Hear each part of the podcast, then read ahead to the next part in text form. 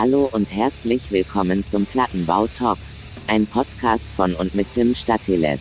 Direkt von den Straßen, ihr Opfer! Heute mit einem Gast, tollen Geschichten und jede Menge Spaß. Also, dann äh, starten wir jetzt frisch und munter hier in Folge 25. Kleine Jubiläumsfolge. Wir haben es gerade im, im Off, wie man ja unter uns Medienleuten so sagt. ähm, schon kurz angesprochen, Jubiläumsfolge heute mit Andi, mal so, also so ganz stumpf in den Raum geworfen. Andi, die Leute, die dich nicht kennen, die lernen dich heute kennen, behaupte ich jetzt einfach mal so. Okay. ähm, wie geht's dir?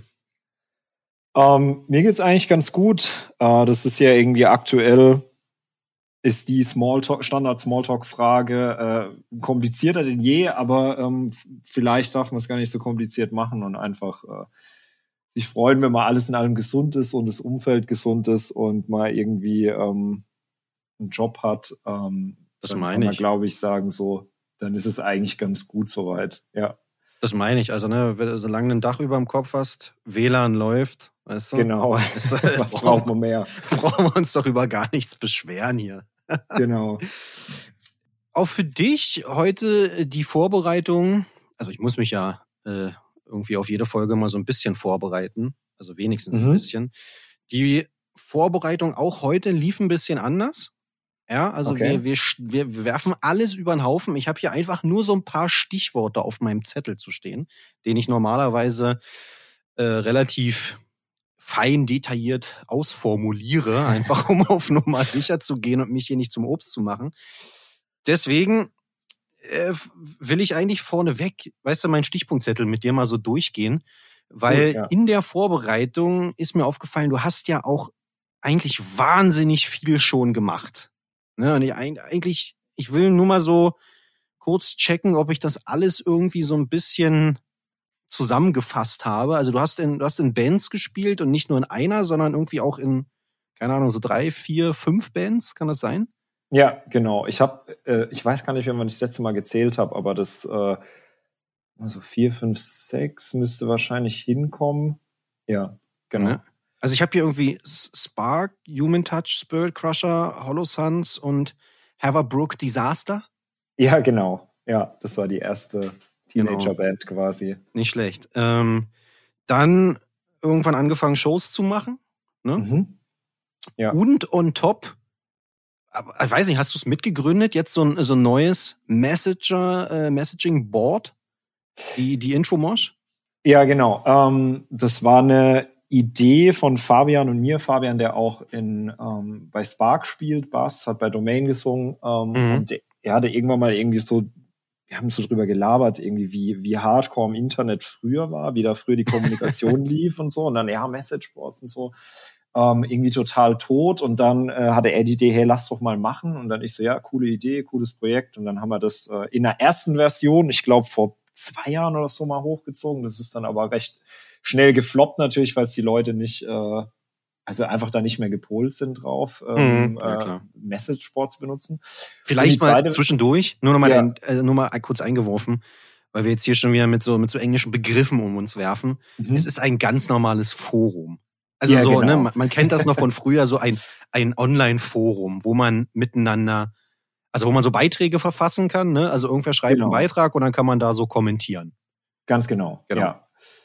Und äh, genau, die zweite Version gibt es seit Anfang letzten Jahres äh, mit der, äh, sage ich mal, technischen äh, Hilfe von äh, Dominik, der auch bei Spirit Crusher singt, ähm, der sich da einfach ein bisschen besser auskennt und dann quasi dem Ganzen besseren, ähm, bessere Plattform quasi geliefert hat. Und das läuft jetzt, mal, klingt komisch, das zu sagen, aber dank Corona und dank, dass die Leute halt einfach viel im Internet sitzen, sogar relativ gut. Also, genau. Ja, cool. Ja, ich, ich wollte mich vorhin eigentlich mal anmelden. Mhm. Ähm, also registriert war ich schon. Jetzt Mhm. wollte ich mich vorhin anmelden, äh, wollte mir ein Passwort zuschicken lassen. Jetzt wusste ich meinen Benutzernamen nicht mehr und also, also es war schon wieder ein Drama. Aber egal. Also ich nachher, wenn wir hier fertig sind, ich gucke es mir auf jeden Fall noch mal an, versprochen. Ähm, verlinken wir natürlich auch noch mal für die interessierten Menschen, weißt du, um, Ja, sehr eure, gern. um Ja. eure Benutzerzahlen da auch nach oben zu schießen zu lassen. genau. Weißt du? Jetzt sind wir natürlich schon so ein bisschen äh, hier mittendrinne. Eigentlich wollte ich ja vorab noch mal kurz ein bisschen was über, über dich wissen. Ähm, du wohnst gerade, in Mannheim wohnst du nicht, oder? Nee, in Heidelberg. Das In ist Heidelberg. Äh, quasi direkt neben Mannheim. Ja. Ja, ja. Wir haben es gerade gesagt, du hast in Bands gespielt, du hast oder ja, na, vor Corona auch mal das ein oder andere Konzert veranstaltet. Mhm. Ähm, auf Tour gefahren bist du auch als Tourmanager. Ne? Genau. Ja. Das, das haben wir irgendwie auch noch. Wie, die, also die übliche Frage, ne? Wie, wie, wie bist du zur Musik gekommen? Ähm, Oder Da, wie bist du ähm, groß geworden? Fangen wir so an, fangen wir kleiner an. Ja, ähm, also es ist äh, auf jeden Fall, ich habe da tatsächlich kürzlich drüber nachgedacht, als ich die Einladung von dir zum Podcast bekommen habe ähm, und dachte, dann habe ich die Folge mit David von ähm, äh, Cortex, Cortex, gehört mhm. und äh, übrigens sehr coole Folge, das nur so am Rande und habe dann auch überlegt, der hatte ja eine total coole Story auch so und dann natürlich auch ein paar, paar Jahre älter als ich, ne? das heißt Ja. eine richtige OG-Story. Ähm, Und dann habe ich auch mal so drüber nachgedacht. Und bei mir war das tatsächlich, also auf, ich nenne es jetzt einfach mal breit gefächert, Gitarrenmusik, bin ich zunächst mal ähm, echt über die äh, damals doch sehr präsente und große Skate-Kultur gekommen in den 2000ern. Mhm. Ähm, das dürfte so Anfang 2000er, sagen wir mal so 2004, 2004 ungefähr, wo so mich das Interesse für Mu- Musik gepackt hat. So mit so Kurz- 13, 14. Kurz dazwischen gefragt, wie, wie Ja. alt? Okay, 13, 14. Genau, so 13, 14, so um den Dreh war ich dann etwa. Ähm, und, äh, und da war es halt echt so, dadurch, dass irgendwie dieses äh, Skating sehr präsent war. Also meine Skate-Karriere war relativ kurz und unerfolgreich, aber trotzdem war das einfach so, es war so präsent. Ne? Es war einfach Ja. da, kennst du ja noch. Ja, ja. Und dann hat man halt irgendwie darüber und vor allem auch über so Sachen wie jetzt so Tony Hawks Games und sowas, hat man irgendwie, ist man auf Musik gestoßen. Und Mhm. ich glaube echt so, ähm, dass ich über die Tony Hawk's Pro Skater Soundtracks so meine ähm, erste richtige Begeisterung wirklich für so Gitarrenmusik entdeckt habe. Und ähm, da ich das halt auch mit meinen Kumpels halt so täglich gezockt habe irgendwie. und ähm, Cool. Und ja, und dann kam es irgendwie halt mit Punk, Metal, Rock, Alternative Rock, alles, was da irgendwie so mit drin war. Irgendwie, das konnte man natürlich damals noch nicht so ganz auseinanderhalten. Das war halt erstmal irgendwie äh, halt Gitarrenmusik, deswegen nenne ich so, ne? Und hörte sich cool und, an. Ne? Ähm, genau, eben. Und da war dann halt irgendwie von der ähm, Metalband wie Iron Maiden bis irgendwie die Ärzte, so irgendwie so komplett querbeet habe ich mit allem irgendwie angefangen. So ein bisschen hat da auch meine Schwester tatsächlich dazu beigetragen, die drei Jahre älter ist als ich und äh, halt auf so was wie Nirvana abgefahren ist und so. Ne? Das heißt, das hat man dann da auch irgendwie so mitgenommen Mhm. und ähm, so die richtige, ähm, also richtig begeistert, das erste Mal begeistert von einer Band war dann tatsächlich ähm, auch jetzt eine low-hanging fruit, sagt man, aber Metallica so, Oh, äh, weil ich irgendwie gedacht habe, ich hatte dann irgendwie da schon so langsam so Bock irgendwie auf ähm, Git äh, auch so Gitarre, E-Gitarre lernen und so. Ich habe so ein bisschen Akustikgitarre gedult, aber das eher so gelangweilt als so richtig. und dann dachte ich so, hey, das ist eigentlich ganz cool. Ähm, so Gitarrenmusik, das kann man ja wahrscheinlich auch irgendwie selbst machen. Und ähm, hatte da, mir hatten auch viele lokale Punk-Bands da in meiner äh, Kaff-Ecke, wo ich daherkomme. Und dann habe ich gedacht, hey, das kann ich irgendwie auch. Ich glaube, ich muss mal da so mich ein bisschen dahinter klemmen, E-Gitarre lernen. Und dann habe ich Metallica entdeckt und habe gedacht, so krass, die können ja richtig gut spielen. die sind ja echt gut in dem, was sie machen. Nicht wie die lokalen. Punkbands.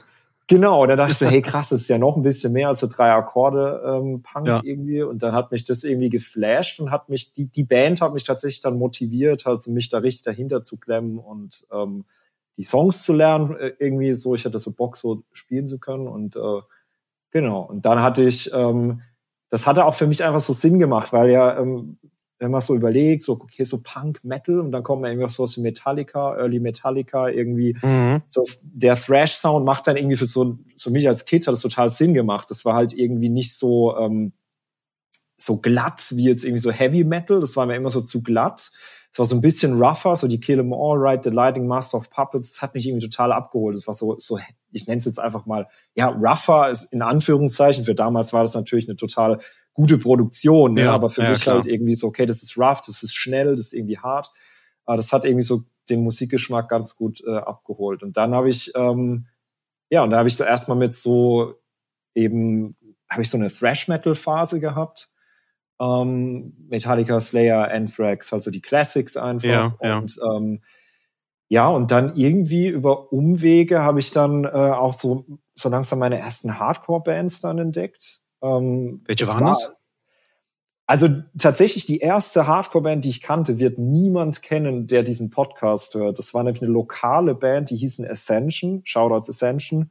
ähm, wenn man jetzt nach Ascension und Bands sucht, findet man alle möglichen Bands, aber nicht diese Band. Die waren aus ähm, eben aus meinem Umkreis damals einfach. Ja. Das war so. Ich habe die auch lange nicht mehr gehört. Ich weiß nicht, ob die den Test of Time so bestehen, aber damals war es dann einfach. Ich habe die live gesehen, so als junges Kind und dachte so, hey, voll geil, voll die Energie. Wo hast du die gesehen? Bei mir tatsächlich in einem lokalen Jugendzentrum, glaube ich, sogar das erste Mal. Oder irgendwas in die Richtung war das. Äh, Also ich komme aus so einer, sag mal, aus so einem, aus einer kleinen Stadt in der Nähe von Karlsruhe. Also das Ja. heißt Wiesenthal, klingt auch schon richtig nach Kleinstadt. Und ich, da gab's, ähm, ich, über, ich habe die halt zigmal gesehen, also richtig oft. Ich glaube, das Mhm. erste Mal war in irgendeinem lokalen Jugendzentrum halt der Klassiker irgendwie so. Äh, wo genau müsste ich jetzt mal irgendwie dann in der Erinnerung noch mal graben, aber ich stelle es jetzt einfach mal so hin. Ja, ja, Und, klar. Äh, das war dann einfach so die, die, das hat mich dann einfach so abgeholt. Dachte so, hey cool, Hardcore, okay, guck ich mal, was da, was da noch so gibt. Mhm. Ähm, hab dann gemerkt, okay, diese Band Hatebreed, die ich schon cool finde, das ist ja auch irgendwie Hardcore anscheinend.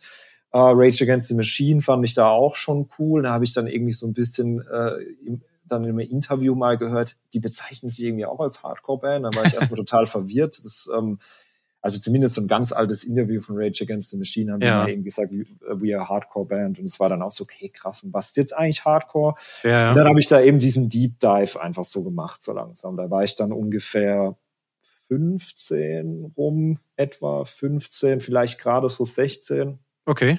Also so ein paar Jahre so Interesse an so Gitarrenmusik gehabt, so ganz lange eben Metallica, Thrash Ja. Metal, ein bisschen Punk noch äh, on the side quasi und dann ähm, bin ich irgendwie auf Hardcore gestoßen. Und Okay. dann ging es quasi los sozusagen mit Ja, ja, ja. Und ja. diese, diese, diese Entdeckungsphase von diesen Bands, weißt du noch, wie das lief? Also, ich meine, klar, Internet gab es ja zu dem Zeitpunkt schon, aber ich weiß zum Beispiel, bei mir waren es halt auch oft diese, na, so, so, so kostenlose Zeitungen, so Ox und sowas mit so Samplern oder Ja.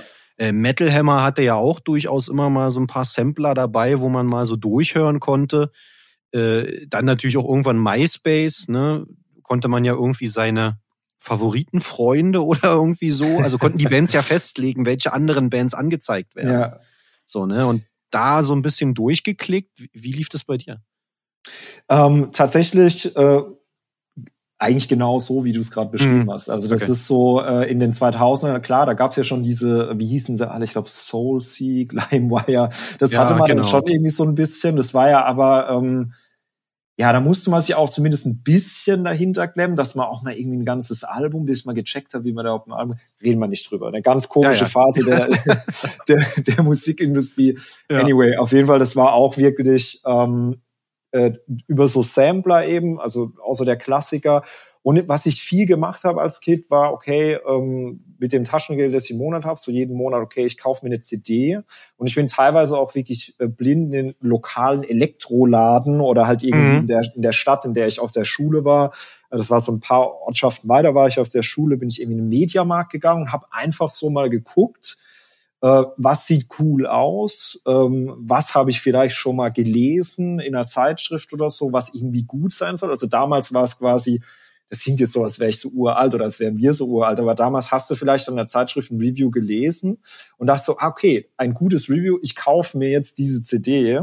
Das heißt, ich bin wirklich teilweise, entweder, entweder bin ich, habe ich, war es Blindkäufer auch, ähm, Ja. oder ähm, halt einfach, ähm, okay, ich habe gehört, das soll gut sein. Oder was jetzt, wo ich gerade drüber rede, wo ich mich erinnere, man hat ja auch dann in CDs reingehört damals. Absolut, bei mir im Saturn. Im Saturn Genau, am ja. Alex hier in Berlin auch immer reingestiefelt und dann auch die Cover da, also in die CD-Abteilung. Ja. Ähm, die, die Cover, die's, die da so cool aussahen. Und dann konnte man ja wirklich immer zu so einem, die hatten so ein, so ein, wie soll man sagen, so ein Infopoint, ne? Oder irgendwie Ja. sowas. Ich weiß gar nicht, ob es das heute noch gibt. Und dann konntest du da die CD abgeben, die haben die aufgemacht und dann konntest du die ganz legal, also ganz normal dort schon mal Probe hören. Genau, ja. ja. Das habe ich total viel gemacht. Also es war auch einfach so, keine Ahnung, was als Kind hat man ja eh äh, viel zu viel Zeit. Das heißt, es war auch so ein richtiges Hobby. Einfach dahin fahren, eine CD anhören, wenn ich es cool fand, äh, eingepackt so. Oder eben blind kauft teilweise. Ja. Ähm, zum Beispiel, ich, ich glaube echt so Terror ähm, habe ich das erste Mal gehört, wenn ich mich recht erinnere, weil es war auch so ein Blindkauf. Okay, habe ich gehört, das ist eine coole Band, irgendwie Review gelesen oder so und dann irgendwie auch so Blindkauf eingepackt. Also einfach so, wird schon gut sein mäßig. Mhm. Ja? Und dann äh, das Taschengeld dafür irgendwie auf den Kopf gehauen. Und ähm, ja, genau. Und jetzt, wo du drüber redest, ganz kurz über diese Infopoints, weil ich das gerade, ähm, da gerade so ein Flashback kommt, was dann so krass war, das war, glaube ich, so kurz bevor es das dann nicht mehr gab, äh, was dann eine richtige Neuerung war in diesen Ketten, war, als du dann selbst diese CD scannen konntest. Ja und ja. die ja dann schon digitalisiert Stimmt. waren und dann so quasi reinhören konntest. Und dann bin ich ja immer mit regelrechten Stapeln an CDs hin und dann halt so richtig, weil das hat man sich dann vielleicht doch nicht getraut, so zehn CDs da abzugeben. Ja. Und hab da quasi dann durchgehört, ja. Also Stimmt, ganz und dann haben die, über so eine, ja. Genau, und dann haben die beim Scannen, das haben die dann nämlich umgestellt. Man konnte dann nämlich nicht mehr den kompletten Song hören, sondern ja, immer nur stimmt, so eine Ausschnitt. Ja. Die haben dann irgendwie immer nur noch Snippets. 30 Sekunden zur Verfügung gestellt. Ja, ey, das war ja auch, das war so ein Quatsch, dieses Snippets. Ja. Da ich, ähm, ein äh, sehr guter Freund oder eigentlich so mein bester bester Schulfreund, auch heute noch eigentlich mein bester Freund Matthias. Äh, mit dem bin ich da so ein bisschen auch reingerutscht in das Gitarrenmusik, Metal, Punk, was weiß ich mhm. was Ding. Und der, ich, jetzt erinnere ich mich auch, der hat mir da manchmal erzählt, so, hey, ich habe von neuem Album keine Ahnung, XY aus dem Internet äh, Snippets runtergeladen. Ja. Und dann so, ja, okay, äh, schick, so, was weiß ich, ICQ damals oder ja. so. Aber irgendwie war es dann halt total so, ja, okay, jetzt habe ich irgendwie so den halben Song und ob das jetzt irgendwie gut ist, keine Ahnung. Absolut. Aber das ja. war so, das ist schon witzig, was so die, die Musikindustrie quasi versucht hat, um diesem Raubkopie-Wahn ja. entgegenzutreten. Und ja, da gab es ja. dann kurz Snippets, ich erinnere mich. Genau, ja. und dann musste erst Spotify um die Ecke kommen, um dem, um dem Ganzen Einhalt zu gebieten. Genau. Ähm, ja, cool. Äh, so, cool. Also wie sich das alles überschneidet, ne? Wahnsinn. Ähm, ja. Dann ging es weiter. Irgendwann, du hast es ja auch gerade schon angesprochen, hast du dir versucht, selber Gitarrenspielen beizubringen. Also war es wirklich selber oder hast du Lehrer, Lehrerinnen irgendwie gehabt? Hm, also ich hatte ein paar Jahre Akustikgitarrenunterricht. Das war wirklich so, ähm, das war total, ähm, also dieser Zufall, das, das finde ich heute irgendwie noch absurd, aber es war irgendwie so damals gute Freunde von mir aus der Schule, mit denen war ich auch im, im Fußballverein, weil ich mit denen abhängen wollte so. Mhm. Und die haben dann angefangen, Gitarre zu spielen, ähm, bei halt einem lokalen Gitarrenlehrer. Und dann meinte ich so, hm, Gitarre spielen ist irgendwie auch ganz cool. Da hatte ich halt eigentlich noch gar kein Interesse an Musik. Das ja. heißt, da war ich halt ein paar Jahre jünger noch. Wie alt war ich da? Zehn, elf oder so vielleicht? Oder irgendwas um den Dreh. Ja. Und dann dachte ich so, okay, cool, wenn die das machen, ähm, probiere ich das einfach auch mal. Dann hatte ich so ein paar Jahre so Akustikgitarrenunterricht, aber da war dann natürlich immer das Problem, da musste man es ja auf den Hintern setzen und halt irgendwie üben und das Ganze richtig lernen. Und da war ich halt einfach, wie bei so vielen in meiner Kindheit halt stinkefaul. Das heißt, es war eigentlich eher so, äh, ja, äh, mehr, mehr so okay, sage ich mal. Aber das heißt, ich wusste halt zumindest schon mal, wie man so ein Ding hält. So. Mhm, und ähm, dann war es halt irgendwie so, dass ich dann auf, eben auf Gitarrenmusik gekommen bin und dann halt gedacht habe, okay, ich brauche jetzt eine, brauche eine E-Gitarre, ich mache da jetzt was draus, aus dem bisschen, was ich da kann. Ja. Und ähm, habe mir dann so eine, irgend so eine billig E-Gitarre und so ein Starter-Set irgendwie gekauft und habe dann halt wirklich E-Gitarre tatsächlich, natürlich mit den Grundlagen von dem Lehrer, aber dann äh, so ist mir selbst beigebracht. Also dann irgendwie über Tabs so, also das der, der Klassiker irgendwie googeln, äh, Song, Band, Song und dann Tabs ähm, mhm. und dann halt wirklich ähm, sehr viel Zeit, spätestens ab dem Punkt, wo ich dann eben Metallica entdeckt habe, irgendwie so sehr viel Zeit irgendwie damit verbracht, so Songs einfach zu lernen. Das war dann einfach, genau, durch mhm. dieses Nachspielen wurde es dann irgendwie über die Jahre halt immer besser. Und genau, so, so habe ich mir das quasi. Also so ein bisschen ein Mix. Also jetzt kein totaler Autodidakt. Ich bin auch immer voll begeistert, wenn Leute sich was komplett selbst draufpacken. Das ist ja auch eine extrem große Hürde. Ja. Das heißt, so die Grundlage wurde mir da schon so geschaffen durch, durch äh, Gitarrenunterricht ein paar Jahre. Ja. Aber ja, E-Gitarre dann quasi durch auch einfach durch die, den Ansporn, dass ich halt auch irgendwie ja, ja. hatte, da selbst was zu machen. Naja, was ich auch immer faszinierend finde, ist, wenn, wenn Leute dann nicht nur Gitarre spielen können, sondern können sie irgendwie auch noch Schlagzeug spielen. Klar, Gitarre und Bass liegt dann auch oftmals dicht beieinander, aber dann irgendwie noch ja. Schlagzeug und keine Ahnung was. Ähm, Total, ich bin ja, ja ne, ich bin ja erfolgreich irgendwie an allem gescheitert. Von daher, ja. Äh, cool, irgendwann muss man ja so sagen, ging es dann auch irgendwann los. Du wolltest nicht nur Gitarre bei dir im Zimmer allein spielen, sondern du wolltest auch mal eine richtige Band starten. Genau. Ähm, das war dann so mit 15 etwa. Ähm, sag mal, die, die ersten Versuche zumindest, halt irgendwie von Klassenkameraden oder Typen, die ich aus dem keine Ahnung, von um die Ecke kannte oder so, irgendwie so ein paar Leute, die irgendwie ein Instrument spielen konnten, zusammengesucht und dann irgendwie das mal probiert, sich so getroffen ein, zwei Mal, das ist dann kläglich gescheitert und dann über die, ja, und dann irgendwie, ich glaube, es hat ein Jahr gedauert, bis ich mal einigermaßen ein paar Leute gefunden habe, die irgendwie da also einen ähnlichen Musikgeschmack hatten wie ich und halt auch irgendwie Bock drauf hatten. Und da bin ich so über die Zeit halt auf ein paar Leute gestoßen, mit denen ich das ganz gut machen konnte. Und dann entstand quasi das, sage ich mal, so die, die, die Urversion, äh, was dann später zu Haverbrook Disaster wurde. Ähm, wir haben uns halt natürlich am Anfang äh, äh, ja, war es halt total rumpelig, weil erstmal haben wir irgendwie auch eher Songs gecovert mal, was man halt irgendwie dann so denkt, okay, man ist dann irgendwie 15 und mhm. äh, was, wie fängt man eigentlich an und dann halt irgendwie halt. Ja, wie startet man eine Band, ne? Ja, eben, total. Ja. Halt, das war so quasi komplett mein, ähm, ja, einfach so diese, das Bootcamp einfach quasi, so wo ich alles äh, falsch gemacht habe, was man falsch machen konnte und daraus halt irgendwie auch gelernt habe einfach. Ja. Und dann erstmal halt entweder simple Punk-Songs oder so, ähm, ich glaube Rage Against the Machine hat man noch gecovert, so irgendwie so so Classics, die so auf der Hand liegen. Mhm. Und dann halt irgendwie so langsam angefangen, halt irgendwie auch eigene Songs zu schreiben. Und dann halt irgendwann gemerkt, okay, das ist eigentlich alles gar nicht so gut, aber wir können das, glaube ich, irgendwie.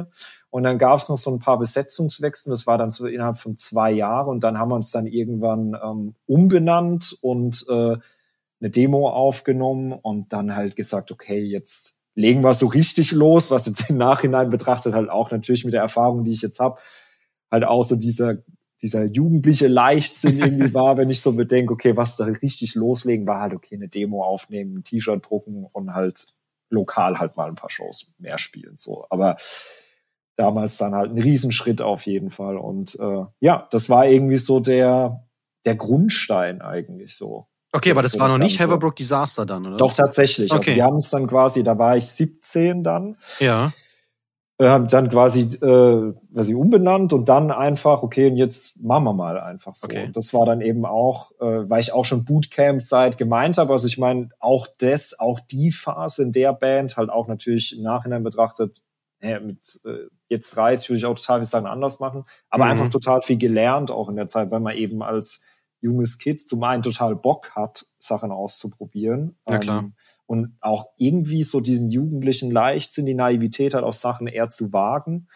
Ähm, und zum anderen halt, äh, ja, genau, äh, man hat ja einfach nicht die Erfahrung. Das heißt, man macht es nee, halt einfach. Nicht. Genau, und, genau. Das ist, ist ja. ja. auch eigentlich ganz, ganz cool, ne? Da nicht groß und lange drüber nachzudenken, sondern einfach Total, mal anzugreifen ja. und das zu machen. Bei genau. Haverbrook Disaster, ich habe vorhin noch mal reingehört. Das war ja, wie soll man es beschreiben, doch recht melodisch, würde ich jetzt mhm. mal, würde ich jetzt mal so sagen. Durchaus eine andere Musik als die Musik, die die Bands spielen, in denen du jetzt spielst. Ja. Ne? Und wenn man jetzt mal so ein bisschen deinen, deinen musikalischen Werdegang, so wie du ihn gerade beschrieben hast, wie, wie kam es da zu dieser Musikrichtung oder zu diesem Stil von der Band? Das war tatsächlich, also die ähm, wie ich ja meinte, wir waren halt am Anfang echt Kids. Das heißt, der Stil hat sich ja eigentlich auch total gewandelt. Also die erste mhm. äh, Demo war eigentlich eine, eine astreine, kann man eigentlich nur sagen, Metalcore-Demo. Also wirklich ähm, so richtig 2000er ähm, Style irgendwie inspiriert auch teilweise von Bands wie Heaven Shall Burn, was halt damals irgendwie auch so groß war. Ähm, so um, die, so in die Richtung war das eher, mhm, weil es ja, auch so ein bisschen, und das ist auch so dieses Ding, ähm, was auch so den, den Umständen geschuldet war, das war so irgendwie so der kleinste gemeinsame Nenner auch so ein bisschen. Ah, also wir okay. haben alle, wir haben alle Hardcore gehört, aber irgendwie teilweise dann doch so ein bisschen in andere Richtung. Also wo der eine irgendwie mehr auf Hatebreed abgefahren ist, ich irgendwie eher auf so neuere, also damals neuere Bands wie Have Heart, ähm, keine Ahnung, Verse, was damals so big war, also ja, diese Modern Hardcore-Schiene. Go Alone. Ähm, genau, auch mhm. das. Mhm. Ähm, eben so eher der Style. Ähm, und dann halt irgendwie manche doch eher Hatebreed, manche doch eher vielleicht einen Ticken Metalcore. Das war dann so der kleinste gemeinsame Nenner, wo wir dann irgendwie so versucht haben, Songs zu schreiben, nenne ich es jetzt einfach mal, der doch äh, sehr stümperhaft war. Und dann über Laufe der Jahre haben wir dann einfach uns so ein bisschen mehr, ich sage mal, gefunden. Und es war dann irgendwie, wenn mich jetzt jemand fragt, der jetzt zum ersten Mal Spark hört oder Spirit Crusher ähm, und halt hört, okay, das sind Hardcore-Bands, würde ich jetzt immer noch sagen, die erste Band war eine Metalcore-Band so, mhm, weil es ja. einfacher ist einzusortieren und weil es vielleicht auch eher die, ähm, die Shows beschreibt, die wir gespielt haben. Also wir haben total viel diese typischen gemixte Line-Up-Shows äh, gespielt, wo dann die Metalcore-Band und Final Prayer, gut, Final Prayer haben eine Zeit lang eh alles gespielt. zu Recht. aber zu Recht auch einfach. Ähm, und aber einfach so diese eher so diese Mix-Shows, sage ich jetzt einfach ja, ja. mal, diese Jugendzentrum-Mix-Shows eher waren. Ja. Das heißt, es ist immer einfacher dann zu sagen, aber äh, das so einzuordnen, wenn man sagt Metalcore, aber letztendlich hat sich am Ende dann doch immer mehr in so eine, ja, wie du sagst, so melodische Hardcore mit ein bisschen Metal drin, keine Ahnung, entwickelt. Ja, ja. So irgendwie so ein, so ein eigenes Ding vielleicht, so mehr oder weniger. Und äh, genau. Aber du schämst dich nicht dafür. Nee, Quatsch. Also das Manchmal ist, ist ja so, Fall, weißt der erste Band, wo man so sagt, ah, komm. Ja, klar. Reden wir nicht drüber.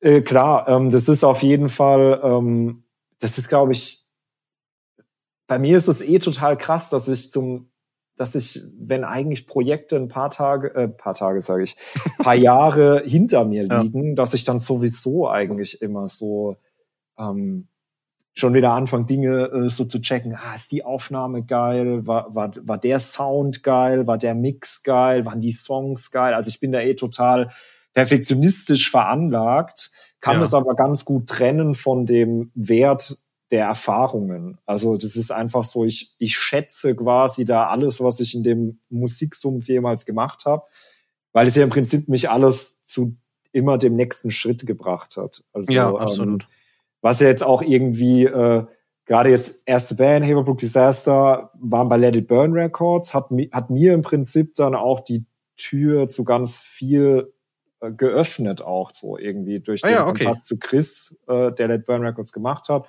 Dem habe ich ja dann auch ein paar Jahre geholfen ähm, bei Let It genau. Burn Records. Das heißt, ich habe dann da auch so ein bisschen in Labelarbeit reinstuppern mhm. können und letztendlich darüber dann auch über Kontakte knüpfen, Leute kennenlernen, dann irgendwie auch dieses Tourmanagement-Ding angefangen. Das heißt, es ist dann immer so ein bisschen, der rote Faden ist da auf jeden Fall da. Ah, ähm, okay, okay. Ja, cool. Aber natürlich äh, perfektionistisch, sage ich mal, ähm, aus so einem, ja, keine Ahnung, Musik, äh, Typ, der Musik schreibt, irgendwie ist es, ist es bei mir schon, wenn was ein paar Jahre zurückliegt, bin ich schon total kritisch damit. So. Ja, ja, ja. ja. Okay, cool. Ja, das, das wäre nämlich auch noch Thema gewesen, wie das dann so alles gekommen ist mit Let It Burn und so. Dass, du hast ja auch irgendwie noch ein bisschen deine Finger mit im Spiel gehabt. Ne? Trotzdem mit, ich sag mal kurz THD, mhm. ähm, wart ihr ja auch eigentlich recht aktiv, ne? Ja, also genau. seid ja auch die ein oder andere, also jetzt nicht nur diese Wochenenddinger, was so vielleicht typisch für eine deutsche Band ist, sondern ihr habt ja durchaus auch mal die ein oder andere Tour gespielt, ne? Ja, genau. Ich, ich glaube, du hast sogar ja. mit Joe zusammen zwei Shows gemacht, ne? Von ja. zwei Touren. Ja. Richtig, genau. also das, das genau da. Sehr gut, du hast den Wink mit dem Zaunfall. genau, nee, das, das, da haben wir uns, glaube ich, kennengelernt. Das war. Genau, ja, darüber kennen wir uns, ja. Das war eine Tour, mit wem war denn das? Ich weiß noch, ich glaube im Tommy House war das, die Show, Tommy House ja, Berlin. Das war dann die Tour mit Asriel ja, aus England. Richtig. Genau, aber noch eine dritte Band. Irgendwer war noch dabei. Äh, ja, ähm, die Moralizer waren das. Ah, okay. So eine, auch so eine UK, UK Mosh Hardcore äh, Metalcore Band, irgendwas so in die Richtung. Ist aber auch schon ein Weilchen her, ne? Ja, auf jeden Fall. Äh, lass mich mal kurz überlegen. Das war 2011 oder 12. 12 vielleicht? Glaub, das könnte sein, ja. Ja. Also Mhm. stimmt, ja. Nicht schlecht. Ähm, Ähm, genau, wie, wie kam es jetzt zu diesem, zu diesem Deal mit Let It Burn? Also warst du mit, mit Chris damals schon bekannt in irgendeiner Form? Also ich meine, ihr habt ja auch alle Platten da rausgebracht. Du bist da irgendwie als helfende Hand noch mit eingestiegen. Das ist ja, ist ja jetzt nicht der typische Weg für eine Band, die anfangen mit irgendeinem Label zu arbeiten. Ne? Ja, äh, der Kontakt zu Chris kam über Nanook von Ah, damals noch Avocado Booking. Ja. Ähm, und Nanook war eigentlich auch so einer der ersten Freunde, Schrägstrich, dann eben aufgrund seinem, seines Jobs auch Kontakte, kann man ja nennen, Mhm. äh, aus diesem, äh, aus der Hardcore-Szene oder sagen wir mal Hardcore, Metalcore, Metal Punk, was, was auch immer äh, Ja. Szene, weil er dann doch breiter gefächert ist natürlich als nur Hardcore. Äh, und, und das kam tatsächlich äh, genau über ihn, weil er uns oft auf lokale Shows gebucht hat. Ähm, was dann irgendwie ganz cool war. Er fand uns halt cool irgendwie so. Und Mhm. ähm, das war für, für mich dann halt, oder für uns, für uns war das dann total super, halt dann irgendwie mit so Bands wie Comeback praktisch, oder so ne? spielen zu können. Und dann halt irgendwie darüber halt auch das als, also ihn quasi und seine, ähm, ja, seine Shows waren da auch im Prinzip ein Sprungbrett für uns, mehr oder weniger. Mhm, In. Anführungszeichen, Sprungbrett klingt jetzt so, als wären wir total big gewesen, was wir nicht waren, aber einfach, du weißt, was ich meine. Ne? Ja, ja, es hat geholfen. Genau, Ja. es hat geholfen auf jeden Fall. Und er äh, hat ja früher mit Chris äh, bei, warte, ähm, Paint the Town Red gespielt, ähm, Münchner Hardcore-Band, und hat uns dann da mal, ja, äh, vorgestellt, keine Ahnung, Chris halt eine Mail geschrieben, so, hey, guck mal, Kids hier aus dem Umkreis, Hör mal sind rein. ganz cool, check's mal aus und dann irgendwie mit äh, Chris ähm, Kontakt irgendwie hergestellt, so ein bisschen E-Mails hin und her geschrieben und dann, äh, genau, so hat sich das ergeben. Dann fand er die, die, das erste Album ganz cool und dann war das quasi so der, der Start davon. Ja. ja. Cool. Und dann bist du ja dann offensichtlich da, wie gesagt, auch als helfende Hand irgendwie mit bei Chris mit eingestiegen. Was, was Genau. hast du da genau gemacht? Alles mal, beziehungsweise am Okay. Ende auch tatsächlich ähm, fast alles. Also das war halt echt so, dass ähm, äh, es gab Releases, die habe ich von A bis Z komplett quasi durchgezogen. Das Einzige, was ich nicht gemacht habe, äh, war ähm, Versand. So. Mhm. Wobei auch da ähm, erinnere ich mich an einen Release, wo ich auch da entweder mit, äh, genau, teilweise mitgeholfen habe äh, oder die Pre-Order sogar alleine rausgeschickt habe. Krass. Weil es einfach dadurch, dass im Prinzip das, ähm, der Kern war einfach immer Chris und äh, es kamen und gingen Helfer einfach so über die Jahre und ähm, da gab es dann auch mal eine Situation, wo ich dann zum Beispiel nur mit Chris alleine da das Ding am Laufen gehalten habe und dann musste mal gucken, okay, wer macht was und dann hing eine Pre-Order zum Beispiel auch an mir, war dann okay, aber war ich dann auch froh, als ich es wieder abgegeben hatte ja. äh, das Versandding. Und da ähm, äh, viel äh, habe ich mich äh, um zum Beispiel auch, ja, keine Ahnung, Digital-Releases gekümmert. Das war damals ganz interessant, weil das da natürlich nicht neu war. iTunes und so gab's schon, aber das war gerade die Zeit, wo das auch mit Streaming angefangen hat Mhm. und so. Das heißt, Mhm. ich habe mich da dann reingefuchst, so, dass ich das irgendwie alles gecheckt habe und ähm, äh, Presse zum Beispiel, also Let It Burn ist ein Warnlabel, das quasi auch noch äh, Pressearbeit gemacht hat, ganz Ja. klassisch, ähm, was ja jetzt wahrscheinlich auch immer mehr wegstirbt, leider. Ja. Und ähm, das habe ich viel gemacht, dann insgesamt Planung auch, ähm, dann irgendwie so Kontakt mit dem Künstler, gucken, dass äh, Künstler, Band, ne? wir Ja, hatten ja einfach ja, nur ja. Punk, Hardcore, Metalcore-Bands, klingt so krass, äh, dass die halt irgendwie zur richtigen Zeit die richtige File schicken und so weiter. Halt einfach Mhm. so diese typische Orga. Ähm, Aber alles Hobby. Management und so. Genau, alles Hobby. Also wirklich Also jetzt neben nicht dem Studium Bezahljob. quasi. Nee, ähm, ich hatte, wir, also der, der Job quasi, der Nebenjob war dann eher dieses Tourmanagement-Ding Ah ja, okay. side quasi.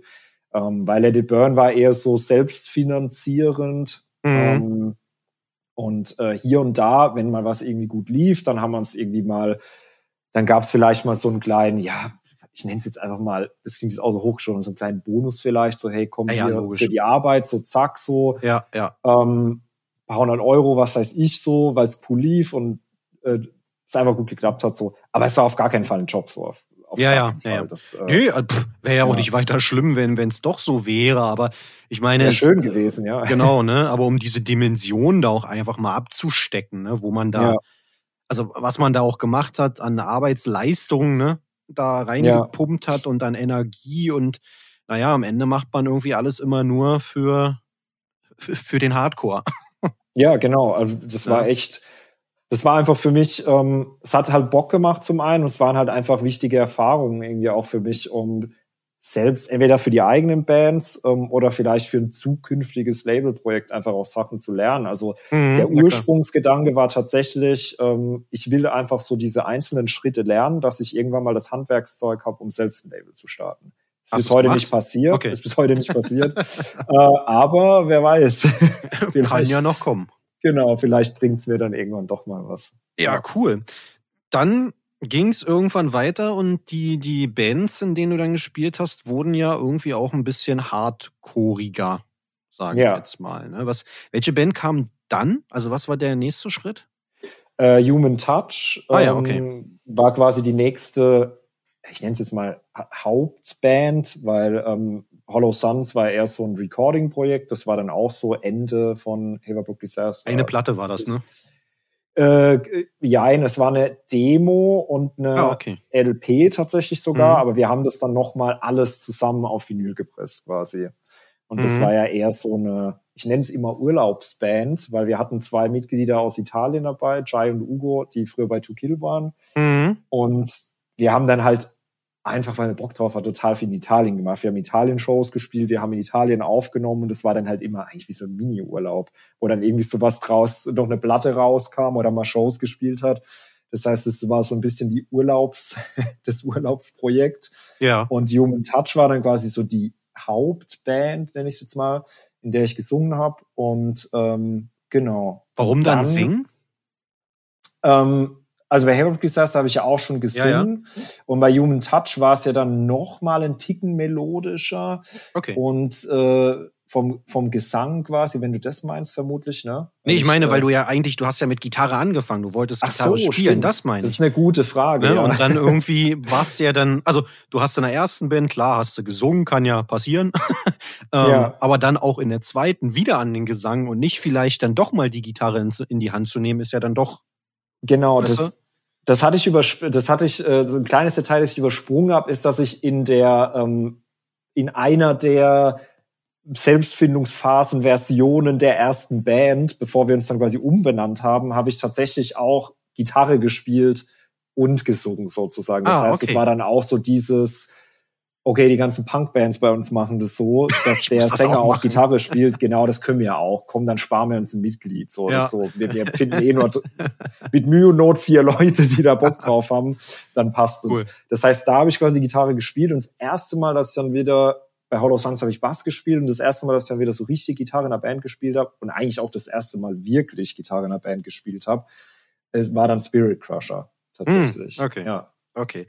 Aber zurück, Human Touch Mhm. war die nächste Hauptband, war ja dann aber, korrigiere mich, wenn ich da falsch liege, nicht mehr ganz so aktiv wie THD, oder?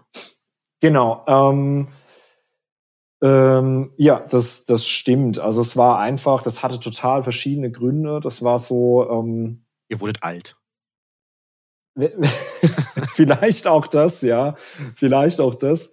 Aber ja, doch, vielleicht doch, das könnte sogar ganz gut treffen. Also das war kurz nachdem wir die Demo rausgebracht haben und dann eben gesagt haben, okay, und jetzt legen wir ein bisschen mehr los, äh, ist unser damaliger Schlagzeuger Yannick äh, nach Irland Oh, für einen Job.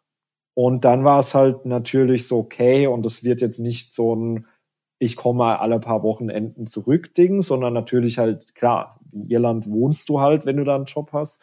Das heißt, wir waren tatsächlich auch sehr lange auf einer neuen Drummer-Suche, haben so ein paar Shows mit Phil-In gemacht. Und äh, bis wir dann Philipp, unseren Drummer, den wir am Ende hatten, quasi gefunden hatten, ähm, ich, es ist bestimmt ein Dreivierteljahr vergangen dann auch so. Also es war wirklich Mhm, eine okay. lange Trockenphase. Und das hat uns unter anderem, glaube ich, auch so ein bisschen erstmal den Wind aus den Segeln genommen, dass es dann sich so nochmal wie Neustadt angefühlt hat, obwohl wir dann eigentlich schon eine LP geschrieben haben in der Zeit und die auch aufgenommen haben. Oh, okay. Ähm, das heißt, wir sind dann irgendwie nochmal, nochmal, das hast du nochmal gefühlt, wie nochmal Anlauf nehmen in neuer Besetzung mit der LP. Mhm. Und ähm, da haben wir dann auf jeden Fall ein paar coole Shows, ein paar, paar Weekender irgendwie so gespielt, aber das war dann irgendwie, ähm, ja, irgendwie so die, die Chemie war da nicht mehr so ganz. Also wir haben es alle noch super verstanden, das war nicht so das Ding, aber man hat dann irgendwie so langsam gemerkt, ähm, dass die Interessen auch auseinandergegangen sind, weil Ja, man dann okay. doch teilweise, lass mich lügen, doch echt seit fast zehn Jahren zusammen Musik gemacht hat, weil das waren dann auch ähm, auch Teils der die gleichen letzten- Leute, ne? Genau, auch in der letzten Besetzung war quasi Ja. Andreas, der Gitarrist, war noch von meiner allerersten Band und auch von der ersten Inkarnation der Band, kann man so sagen. Also wirklich zehn oder über zehn Jahre zusammen Musik gemacht und Ja. ähm, genau, und das hat dann einfach, die Interessen haben sich so ein bisschen verschoben und äh, ich habe Ja. dann parallel auch schon Spirit Crusher angefangen. Das hat dann so parallel gestartet und dann, das lief dann irgendwie auch ganz gut. Und damals habe ich mir das nicht, nicht so ganz eingestehen wollen, aber ich glaube, wenn ich so ehrlich zu mir war, war ich dann auch so ein bisschen okay. Ich glaube, dass die Energie auch ein bisschen cooler investiert, Ah, ähm, okay. weil das einfach auch gerade Ja. so eher eher läuft so, ne? Mhm. Und das andere so seine, seine ganzen Schwierigkeiten hatte mit der Drummersuche und dann irgendwie so gar nicht so richtig in Fahrt gekommen ist und dann gab es so ein paar Interessenskonflikte und da war das für mich so, okay, ich glaube, ich muss den Fokus einfach so ein bisschen verschieben und ja, ähm, verstehe ich. Verstehe ich. so kam es dann quasi zur Auflösung Ja. der Band. Ja. Okay, und dann, du hast es ange angesprochen, Spirit Crusher kam als nächstes, dann irgendwann ja auch Spark äh, Mhm. noch, noch, noch parallel dazu. Genau. Ne? Das waren ja dann, kann man, kann man so sagen, oder beides klassisch Straight Edge Hardcore, kann man das so labeln? Kann man auf jeden Fall so labeln, also es sind zwei Straight Edge Bands. Ähm, Alle Straight Edge in der Band? Genau, ja, Ja. beiden Bands. Ähm, äh, klingt halt natürlich sehr unterschiedlich, sage ich jetzt mal. Ja, aber absolut. ähm, genau, aber klar, kann man, kann man auf jeden Fall so labeln. Okay. Was ich nämlich jetzt eigentlich ganz spannend finde an diesen beiden Bands, ihr habt, ihr habt Platten rausgebracht, ne, ihr habt ja auch ganz normal mit Demos angefangen, habt ja dann auch LPs veröffentlicht äh, mit, mit beiden Bands, ne? Nee, nur mit Spirit, Spirit, Spirit Crusher. Eine LP und Genau. Spark kommt sie jetzt quasi. Genau, genau. So Ja. war der, so war der richtige Schritt. Was ich da eigentlich ganz spannend finde, ist, ihr seid ja, oder es sind beides deutsche Hardcore-Bands, ne? Mhm. deutsche Hardcore-Bands tendieren ja irgendwie immer ein bisschen dazu, logisch vielleicht auch bei deutschen Labels ihr, ihre Platten rauszubringen. Mhm. Bei euch äh, scheint es so, als wenn immer in Anführungsstrichen nur die Demos bei einem deutschen Label rausgebracht worden sind und dann Mhm. seid ihr relativ international auch unterwegs. Mhm. Wie kommt das? Also wa- was war also Ja. ne, woher kommen diese Kontakte? Wie wie wie wie ist das alles zustande gekommen? Ähm, also die, wenn man jetzt zum Beispiel mal bei Spark anfängt, ähm, die Demo kam auf Blacktop Records raus. Ähm, Das ist ja noch Nico deutsch, ist- ne?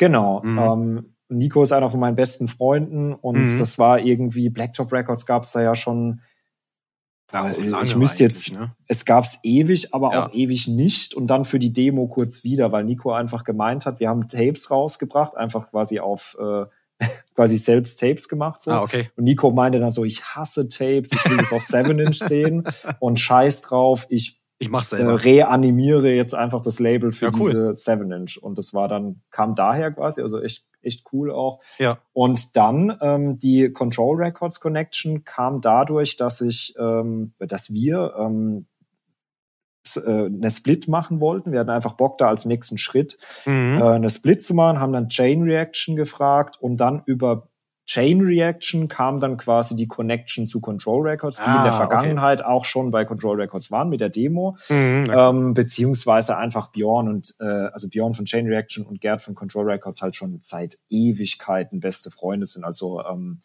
Gerd war mit Rise and Fall früher auch auf Tour, wo Bjorn ja früher gesungen Mhm. hat und also Ja. die die haben ewig schon eine, eine sehr gute Freundschaft und darüber kam das dann quasi.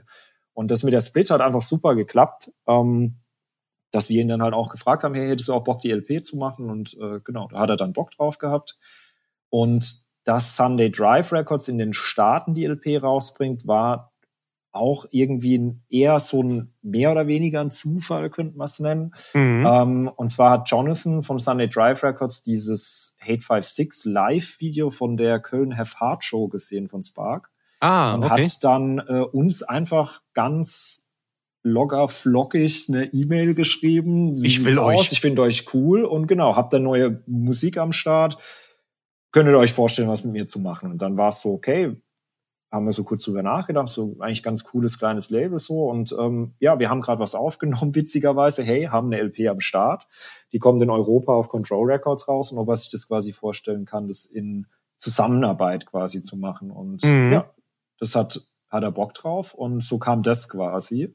Cool. Und ähm, also das war weniger ein bewusstes, wir wollen nicht auf ein deutsches Label, ja, sondern ja, ja. eher so Zufall einfach, wie sich so ergeben hat, einfach okay. äh, über so Connections. Und bei Spirit Crusher, da waren die, hat Domi erst die Demo selbst rausgebracht auf Power and Equality. Mhm. Das ist sein, sein eigenes kleines Label. Und dann kam diese The Essence Connection. Das war, ähm, also, das war, glaube ich, kam dann über Domi auch tatsächlich, weil er schon sehr lange mit, mit also Adam Malik Adam. kennt, der mhm. die, die Essence macht. Und äh, ähm, Adam fand Spirit Crusher schon immer cool. Und die waren dann immer so lose in Kontakt, so, hey, was, was habt ihr so geplant? Was, was nehmt ihr so auf? Was macht ihr so?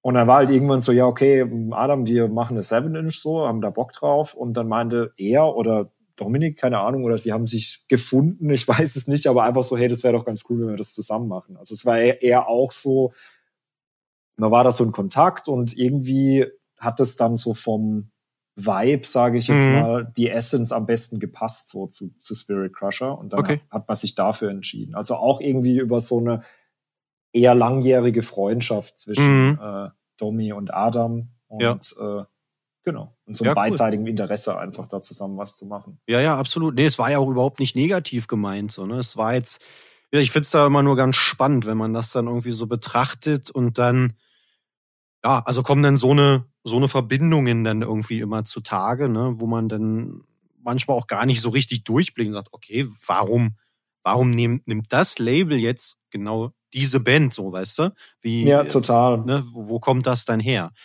Ähm, du hast ja auch in vielen Bands gespielt. Du hast äh, auch ein bisschen, bist ein bisschen gereist mit den Bands, hast ein bisschen was gesehen, würde ich jetzt mal behaupten. Mhm. Wo gefällt es dir am besten zu spielen?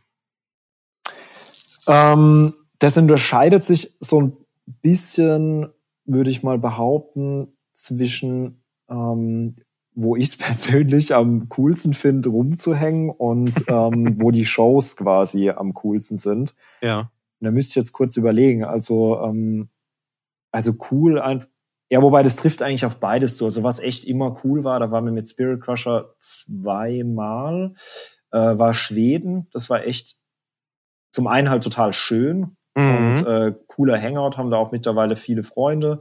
Das heißt, es war einfach immer ein richtig cooler Hangout, richtig schön und die Shows waren auch immer cool. Ähm, also wir hatten da irgendwie immer Glück, dass es da echt gut lief für uns. Und ähm, lass mich mal noch kurz überlegen. Und äh, das wäre, ich würde mal behaupten, das wäre so mein Favorit. Ähm, einfach auch aus touristischen Gründen. Ja, kann ich bestätigen. Ja, was natürlich das, der der Klassiker ist so ein bisschen, was mal was mal was was mir immer als erstes einfällt oder was heißt, ich wurde jetzt noch nicht so oft gefragt, aber wenn man doch mal drüber nachdenkt, okay, wo warst du jetzt schon überall, wo findest du es irgendwie cool, dann tendiert man doch kurz zu UK. Ähm, Skurril eigentlich. Aber genau, aber wenn ich so drüber nachdenke, die Spirit Crusher Shows da waren eigentlich nie, die waren cool. Also da war schon, es war jetzt nicht so, als wären die Leute rausgelaufen, hätten gedacht, so was ist das jetzt gerade für eine Band, juckt uns gar nicht. Die waren schon cool. Ja. Vor allem es gab eine Show in Brighton, das war in so einem total kleinen Café irgendwie im ersten Stock. Das war dann auch komplett voll. Das war eine echt coole Show. Mhm. Aber alles in allem ist es einfach, es ist so für eine Mainland Euroband ist es halt einfach schwer, da Fuß zu fassen Ja, und da einfach Interesse zu wecken. Das Ja, heißt, ja. das war zwar immer cool, irgendwie da äh, dann durch London zu spazieren und coole Sachen zu machen und mit Freunden abzuhängen, aber die Shows an sich waren dann halt eher so, ja, okay, sage ich jetzt mal. Da war es dann äh, im, in Leipzig äh, in einem äh, in den gefühlt tausend Venues, die wir da schon gespielt haben, halt zum Beispiel immer geiler so. Also das Mhm. heißt, das ist Okay. halt ähm, ja. Von daher muss man dann schon irgendwie ja, muss sich da so ein bisschen unterscheiden, so zwischen Tourismus, rumhängen und äh, Crowd Reaction, Ja, wenn wir ja, jetzt ja. so ein englisches Wort einwerfen wollen. Ja, ja. Aber es ist ja trotzdem immer auch ganz schön, wenn all diese Faktoren irgendwie zusammenkommen, oder? Also Total, das ist ja, ja. eigentlich die optimale Show. Total. wenn man, ja. ne, wenn man, wenn man alles irgendwie miteinander kombinieren kann. Ähm, Voll. Wo wir bei Shows sind und, und Bands im Allgemeinen, ähm, wie stehst du denn zu Hypes? Ähm, mh, gut, Ist jetzt- äh, Ist vielleicht eine fiese Frage. Frage, um es dir vielleicht ein bisschen leichter zu machen. Ich will auf Have Heart hinaus. mhm. Du hast sie ja nur gespielt. Die, die, Ja. Die, äh, habt ihr eine Show gespielt? Habt ihr mehrere gespielt? ähm, wir haben mit Spirit Crusher und Spark die Köln-Show mitgespielt. Okay, okay. Kannst du mir erklären, warum das zu der Zeit, ich weiß gar nicht mehr, wie viele Jahre das jetzt schon wieder her ist, Das ähm, war vorletztes Jahr, ja. Wirklich erst? 2019. Ja. Okay, ich dachte, es wäre jetzt 18 gewesen oder so, aber ähm, warum das so eskaliert ist? Für, für, ohne jetzt irgendwem hier äh, auf die Füße treten zu wollen, aber für, für eine Band, die ja, als sie aktiv war, gute Shows gespielt hat, aber keine 1000, 2000 Mann Shows. Ja, klar. Ähm, boah, gute Frage. Also das ist so richtig, ähm, das ist echt, das war so ein richtiges Right Place, Right Time Phänomen. Ähm, Okay. Und zum einen das würde ich behaupten und zum anderen ähm, ist es auch typisch für Hardcore, ähm, dass die, die Leute, sei es jetzt Hardcore-Kids, die nicht, nicht mehr wirklich am Start sind, was ja offensichtlich bei, Hef, bei den Hef-Hard-Shows auch der Fall war, dass da ähm, Hardcore-Kids, die sonst nicht auf Shows gehen, auf die Show gegangen sind, sonst Mhm. hättest du ja niemals die äh, Venues so füllen können. Ne? Ja, das heißt, das ist ja, ähm, das sind ja Leute auf, die, auf die Show gegangen, die halt eigentlich nichts mehr aktiv mit Hardcore am Hut haben. Ähm, äh, und das aber dann trotzdem auch immer so diese Fear of Missing Out riesengroß ist im Hardcore. Also einfach so dieser Hang zum Gossip, zu was ist gerade cool, was Mhm. ist gerade da. Das ist im Hardcore doch, auch wenn natürlich das verpönt ist, drüber zu sprechen, aber irgendwie will trotzdem immer jeder am Ball sein und immer wissen, was ist cool, worüber, äh, wo geht man hin, was ist die Ja. coole Show. Und das war natürlich, ich meine, die Tickets waren so, äh, sowieso sofort weg, aber als das announced wurde, war jedem oder vielen Hardcore-Kids klar, da muss ich sein. Sei es jetzt wirklich, und da will ich deswegen, will ja auch niemandem was unterstellen, ne, aber sei es einfach wirklich aus der reinsten Liebe zu dieser Band, was ja natürlich auch zum Großteil der Fall war, oder Ja, einfach absolut. nur, ich muss auf diesem Event sein. Das ist das Event, wo ich sein muss, quasi wie äh, in der Schulzeit, ich muss auf dieser Party sein für irgendwelche Leute. Ja, ne? So ja. dieses typische ähm, Sehen und Gesehen werden auch so. Also ich glaube, das ist so ein Mix aus all dem. Ähm, und ein witziges Parallelbeispiel, wo wir uns ja auch gesehen haben, war ja zum Beispiel diese Gone to Waste Abschiedsshow damals. Ja. Das war ja total witz, also mega cool für die Jungs, ne? Hab mich voll Ja. gefreut damals. Aber das war ja auch so, es war erst eine kleinere Venue, das war sofort ausverkauft und dann war dieser Hype so groß, was, diese Show ist sofort ausverkauft, dass sie ja dieses Riesending, äh, Mhm. lass mich lügen, aber ja dann auch wieder ausverkauft haben, oder? Ja, das war ja, dann ja, auch wieder proppevoll, ne? Also, Also, nächster Schritt höher und auch das Ding war wieder voll. Genau, und die Shows davor, ähm, das letzte Mal, als ich die gesehen habe, haben sie irgendwie vor 15 Leuten gespielt oder so. Es war ja auch keine Riesenband. Mhm. Aber das war einfach so dieses Right Place, Right Time und dann dieses, ja, Hype-Ding. Äh, hast du ja auch gefragt, wie ich zu Hype stehe. Es ist einfach dieses Hype-Ding und dann ganz viele Leute, ich muss das sein, ich muss dahin, das ist, das ist cool. Ähm, und das war eben auch bei Herr Fahrt so krass der Fall. Ähm, und gleichzeitig muss man aber trotzdem der Band lassen. Ich glaube, es gibt einfach sehr viele Leute, die von der Band so krass geprägt wurden, äh, über ein paar Generationen, lass es jetzt zwei, drei, je nachdem, wie man jetzt Generation misst, ne? Mhm, Aber ja, lass es jetzt so zwei, drei Generationen Hardcore-Kids sein, ähm, die die einfach da mit, mitgenommen haben und geprägt haben. so Und ähm, ich glaube, das hat schon doch auch krass mitgespielt. Einfach so dieses krass, diese Band macht eine Reunion, hat ja auch niemand dran geglaubt. Ne? Also die Band Ja, hat sich ja. ja auch immer dementiert, so wir machen nie eine, Re also gar keinen Fall mal mehr eine Reunion und so niemals eine Reunion. Und dann kam das doch auf einmal. Ähm, ich glaube, die meisten dachten wahrscheinlich erstmal, oh, das wäre fake so. Also ähm, Ja, ja. weil es halt so doch so eine Überraschung war. Und ähm, ja, ich glaube einfach echt ein Mix aus allem. Okay. Und ich habe kürzlich auch eine Frage gekriegt in einem Scene, ähm, wie das, wie ich insgesamt oder wie wir halt zu diesen Shows stehen oder wie wir das fanden, weil das ja auch so ein bisschen eine Frage war, wie ich zu Hypes stehe Genau. und dann halt in Bezug auf diese Show. Und ich habe da auch so gemischte Gefühle. Also zum einen muss ich halt sagen, die Typen von Herr Fahrt sind mega coole Typen. Die sind echt wirklich herzensgute, reale Menschen. Also Mhm. deswegen die genau das, wie die das kommuniziert haben, ist es so. Also die war wirklich komplett einfach so, wir haben einfach nochmal Bock gehabt, das zu spielen. Also wirklich null äh, dieses typische, was ja dann geschrieben wird, ah, Sellout, die wollen halt Kohle machen, also null. Also es war einfach nicht der Grund. Es war wirklich einfach rein dieses, ähm, wir haben halt einfach wieder Bock so. Also da war jetzt nicht einer, der irgendwie einen College-Form bezahlen musste oder sonst was Hätten sie aber damit machen können. hätten sie wahrscheinlich damit machen können. aber das heißt, deswegen da das mal kurz vorweggenommen. Ähm, Mhm. aber natürlich hatte ich da gemischte Gefühle, weil ich mir halt zum einen denk, halt auch als Show-Promoter, der halt kleine Hardcore-Shows macht, so, hey, cool, so, also die normale Hardcore-Show, die ich vielleicht auch unter der Woche mache, äh, 10, 15, wenn es mal gut läuft, 20 Leute, Mhm. und dann spielen auf einmal Have Hard, eine Band, die seit, was waren es, zehn Jahren nicht Ich glaube, gespielt zehn hat. Jahre, ne? Ja. Das heißt, eine Band, die ja gar nicht mehr, wenn man mal, wenn man mal Hartes ausdrücken will, bei aller Liebe zu der Band nicht mehr relevant, Mhm. Relevanz hat, eigentlich so, außer halt Ja. aus nostalgischen Gründen.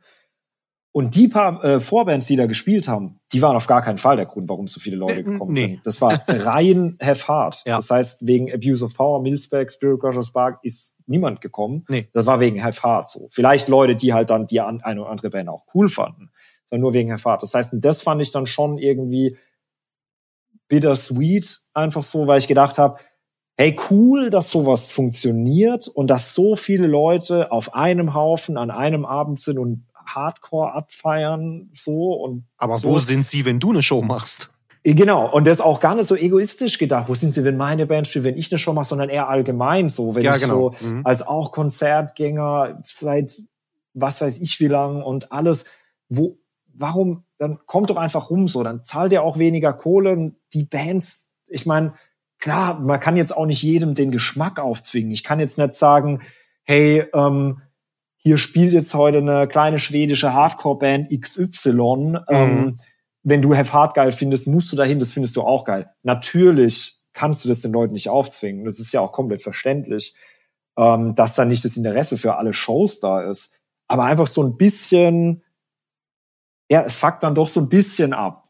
Einfach dieses, ähm, ja, wie du, wie du, wie du, deswegen hast du ja darauf abgezielt. Einfach so, so viele Leute kommen rum für eine Reunion-Band, aber wer kauft die Platten von den kleinen Bands, wer geht auf die kleinen Shows? Und das soll auch, wie gesagt, ich sag's nochmal, das ist gar nicht rein egoistisch, das war gar nicht bezogen auf, oh, ich würde gern so viel Platten wie Have Hard mit meinen Bands verkaufen und so. Das ist einfach so für die, Ja. die, den Blick auf die Szene allgemein, weil, ähm, ja, oder auch Beispiel, ähm, äh, Abschiedsshow dann auch wieder Gone to Waste, die dann irgendwie vor, die haben halt auch an jeder Pommesbude gespielt, so ne? Ich lieb die Absolut. Typen, aber die haben eine Zeit lang an jeder Pommesbude gespielt. Wir haben, wir haben ordentlich was weggerissen da. Genau, was ja auch unter anderem an dir liegt, ähm, dass sie, äh, dass sie viel gespielt haben, was ja auch cool war, ne? Und das ist, deswegen ist ja die Band auch so rumgekommen und deswegen war denn diese äh, Abschiedsshow so möglich. Aber so die, die, die Durchschnittsshow von Gone to Waste waren halt eben wesentlich weniger als diese Ja. Abschiedsshow. Und das halt, und jetzt den Bogen zu schlagen, dass ich, finde ich es einfach schade, dass in der Hardcore-Szene sehr viel um dieses Event-Ding geht, dieses Sehen und Gesehen werden, Mhm. dieses, und da meine ich jetzt auch gar keine bestimmte Person, aber einfach so dieses, hey, und da gehe ich jetzt hin und dann ziehe ich da meine teuerste North Face Jacke an und meine teuersten Turnschuhe so, weil das ist jetzt das Ding so. Und ansonsten sieht man mich auf keiner fucking Show. Außer vielleicht im Internet, ähm, ähm, nehme ich an irgendwelchen Facebook-Events teil oder was weiß ich, ja. damit man denkt, ich gehe dahin, aber einfach das, und das kotzt dann schon auch so ein bisschen an, als ja, jemand, ja. der schon so lange dabei ist und da was investiert und Herzblut reinsteckt und Arbeit und ja, das so. Ich denke, das, das siehst du wahrscheinlich ähnlich. Ja, ja, das ist vermutlich so provo äh, provokant in Anführungszeichen. ich weiß, wie du es meinst, gefragt hast. Deswegen. Ja, ja, ich fand es ist einfach ein Phänomen. Ja, ich fand es ja. absolut merkwürdig. Wie gesagt, für also wenn man es dann genau so betrachtet, ne, so viele Bands touren, reißen sich den Arsch auf und touren wirklich regelmäßig und spielen und machen und ja. äh, die das, das Feedback ist nicht entsprechend, weißt du, und dann kommt, du hast es selber gesagt, jetzt nicht unbedingt nur auf Fahrt bezogen, ist ja erst scheißegal, wer da jetzt spielt so am Ende, ne? Kommt ja. dann irgendwie eine Band nach zehn Jahren wieder, sagt, wir spielen nochmal und die Leute rennen denen die Bude ein, so, ne? Ja. Wünschte man sich doch in Zukunft, vielleicht nach Corona, alle mal so auf den Zettel schreiben, äh, ja. wieder, wieder, wieder auf Shows gehen und die lokalen Bands auch oder überhaupt tourende, spielende Bands zu unterstützen. Ja. Ja, das heißt ja auch gar nicht, um das auch so ein bisschen, ich habe es ja vorhin schon gesagt, ähm, um das auch so ja gerade zu biegen, ist jetzt falsche Wort, aber nochmal zu betonen einfach, äh, das heißt ja auch gar nicht, dass man auf jede verdammte Show gehen muss, dass ja, man ja. jede Band abfeiern muss. Man kann ja trotzdem noch einen guten Geschmack haben und sagen, die Band finde ich cool und die Oder Band finde ich nicht cool. Ja. Aber es gibt ja auch einen Unterschied zwischen eine Show im Jahr und Drei. Ja, genau. so, also, genau, also eben, das macht ja auch schon einfach einen ja. Unterschied. Nee, das ist, das ist richtig. Ähm, da sind wir auch schon bei, bei dem Punkt, du hast es angesprochen, du bist ja selber Showpromoter. Ne? Mhm. Also du machst Shows, du organisierst in Mannheim, ne? Im Jutz. Genau. Genau. Um, warum da? Also warum Mannheim, warum Jutz? Irgendwie irgendwas Besonderes? Um, ähm, ja, auf jeden Fall. Also ähm, das ist einfach hier in der Umgebung Rhein-Neckar-Kreis, nenne ich es jetzt einfach mal, Mannheim, Heidelberg und ja, umliegende Städte, äh, was weiß ich, ist es einfach die beste Location, wenn es halt, mhm. äh, wenn es um halt auch kleine bis mittlere Hardcore-Shows geht und sag mal Größenordnung bis zu ähm, lass mich lügen. Converge, oder? Converge habe ich da gemacht. Ja, also das war ähm, ja so das Spitze, ne? Größte. Ne? Ja. Genau. Und lass mich mal, waren das, waren das 500 oder kurz davor? Ich erinnere mich nicht mehr genau. Also das heißt, da geht schon auch gut was rein. Ach, so viel passen da rein? Ich glaube, oder um die 400. Wow. Ich müsste jetzt mal kurz, ich müsste jetzt mal kurz lügen, aber ich glaube, ich sag mal, ich glaube, da bin ich ganz gut in der Mitte gerade. Ich glaube, wenn man, wenn man den großen Raum ganz gut frei kommt, glaube ich, ich meine, ich habe für Converge vier, um die 400 Tickets verkauft, irgendwie sowas. Also es geht okay. schon, da kriegt man schon auch Leute rein, so ja. in den großen Raum. Ähm, aber das ist nur so ganz lose formuliert, so um den Dreh etwa. Mhm, und, mhm, aber kannst halt gleichzeitig vorne, ist auch noch so ein kleinerer Bereich, kannst du halt auch die 10, 15, 20 ähm, Personen Hardcore-Show machen. Das mhm. heißt, es ist halt beides möglich. Und es ist halt eine der, die einzige wirkliche DIY-Venue in der Gegend so. Also wo du halt wirklich ohne großen Aufwand, auch ohne großen finanziellen Aufwand, ja. halt einfach kleinere Shows machen kannst, ohne dann halt irgendwie am Bankautomat rennen zu müssen. Das heißt, ja, es ja. ist so, das macht es einfach sehr einfach, es ist eine coole Struktur. Ähm, das, ähm, Unkompliziert? Also kommst Jein. du unkompliziert an, an Daten oder ist das dann doch eher mit Plenum jeden zweiten Sonntag nach Vollmond und dann aber auch nur, wenn die Sonne ist auf jeden, und so? Also äh, äh, Plenum ist auf jeden Fall, es kommt öfters vor als das, wie du es gesagt hast. Aber äh, das heißt, man musste schon alles schon erlebt, so, alles schon erlebt. Genau. Okay. ja gut, in Berlin habt ihr da ein bisschen eine größere Auswahl ja. an äh, DIY-Venues.